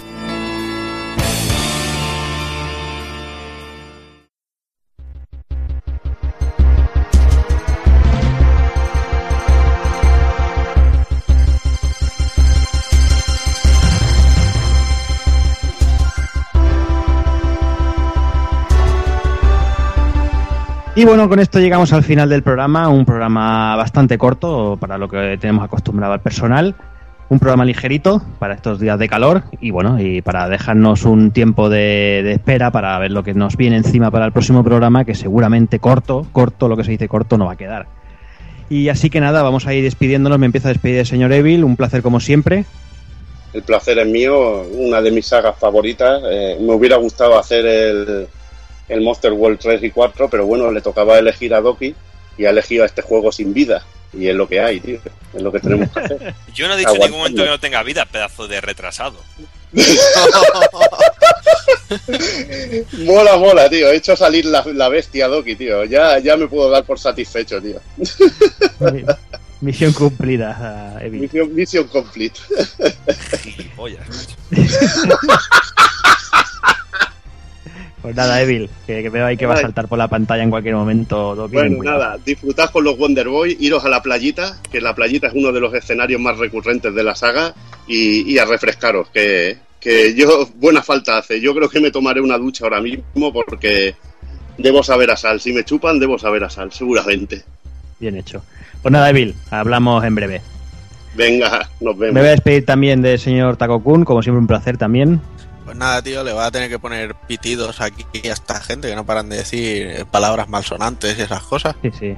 Últimamente lo tener que limpiar la boca con jabón. Sí. Y nada, pues sí, como dices, un programa cortito, también podríamos tirarnos el pisto como hace todo el mundo, y decir, en vez de decir, no, es que hemos trabajado poco, decir, no, no, es un programa refrescante, así que entra suave. Es refrescante en las patas, cabrón, tú lo que eres un perro. Pero bueno, que nada, que nos lo hemos pasado muy bien y que el Monster, este, el Monster Trap es muy rico. Y nada, y ya preparar cositas para el próximo mes, a ver si me voy pillando una espada Kusanagi y unas serpientes por ahí, orochis y esas cosas. Sí, sí, sí. Y a hay, darle. hay- hay trabajo, eh, hay faena. Vaya. Pues nada, Takokun, hablamos dentro de poquito. Venga, hasta luego. Y ya también me voy a despedir del señor Doki. Pues sí, a ver si Juana me da una lección de cómo se impugnan los cojones para dárselos también a Evil. Pero bueno, aquí, no, hombre, decir que, que, hostias, nos podríamos haber extendido muchísimo más si hubiéramos ido hablando mucho más, porque tendríamos chicha y carrete para ir hablando de cada uno de los juegos, pues tanto como hemos hablado de Dragon's Trap, pero yo creo que era más lógico no gastar eh, munición en, en un solo programa y centrarnos un poquito en uno de los juegos. Y qui- qui- quién sabe si en algún día vamos a dedicar un programa o un especial en la, en la web a, a cada uno de los juegos de la saga, que yo creo que, que merecería la pena, porque yo creo que es de esas sagas que yo sí que he hecho en falta y que, y que me gustaría tener otra vez de nuevo por aquí. Pues ya tardas. Saga olvidada. Sí. Igual. Pues nada, Doki, eh, hablamos Bueno. dentro de poquito. Un abrazo. Un abrazo. Y bueno, como comentábamos, ya lo hemos ido soltando por Twitter, lo hemos soltado por varios sitios. El próximo programa va a ser un programa muy especial. Eh, como muchos sabéis, ya se cumple el 20 aniversario de la salida del primer King of Fighters. Y como somos así de chulos, hablaremos del, del 95 al 97. Pues somos así, somos así. Hablaremos de la, de, la saga Orochi, principalmente, aunque bueno, se- seguramente hablaremos de todo en general, de toda la saga. Y se augura un, un programa largo, augura un programa bastante tenso, porque seguramente que habrá piques comparando como estos que, que son chiquilladas, con lo que puede salir de ahí. Puede ser una puta broma, tío. Sobre Puede ser una puta broma. Entremos en el tema Capcom y SNK, puede ser. Sí, sí, sí. Además, teniendo a los personajes que vamos a tener de invitados, va a haber, va a haber, va, a arder Troya. Ya te digo. Así que nada, eh, os encomendamos a ese programa y bueno, pero antes siempre, como siempre, el programa de, actualidad que también lo tendremos aquí en un par de semanitas. Y nada más, eh, como siempre, despedime de todos vosotros, señoras, señores, niños y niñas. Eh, este, este inicio de programa ha sido un poco demasiado machista, pedimos perdón por... si, si algún- si hay alguna mujer escuchándonos que aún siga haciéndolo, que bueno, que estos son gilipolleces que decimos. Y nada, señoras, señores, niños y niñas, portarse bien, ser buenos y un saludo a todos.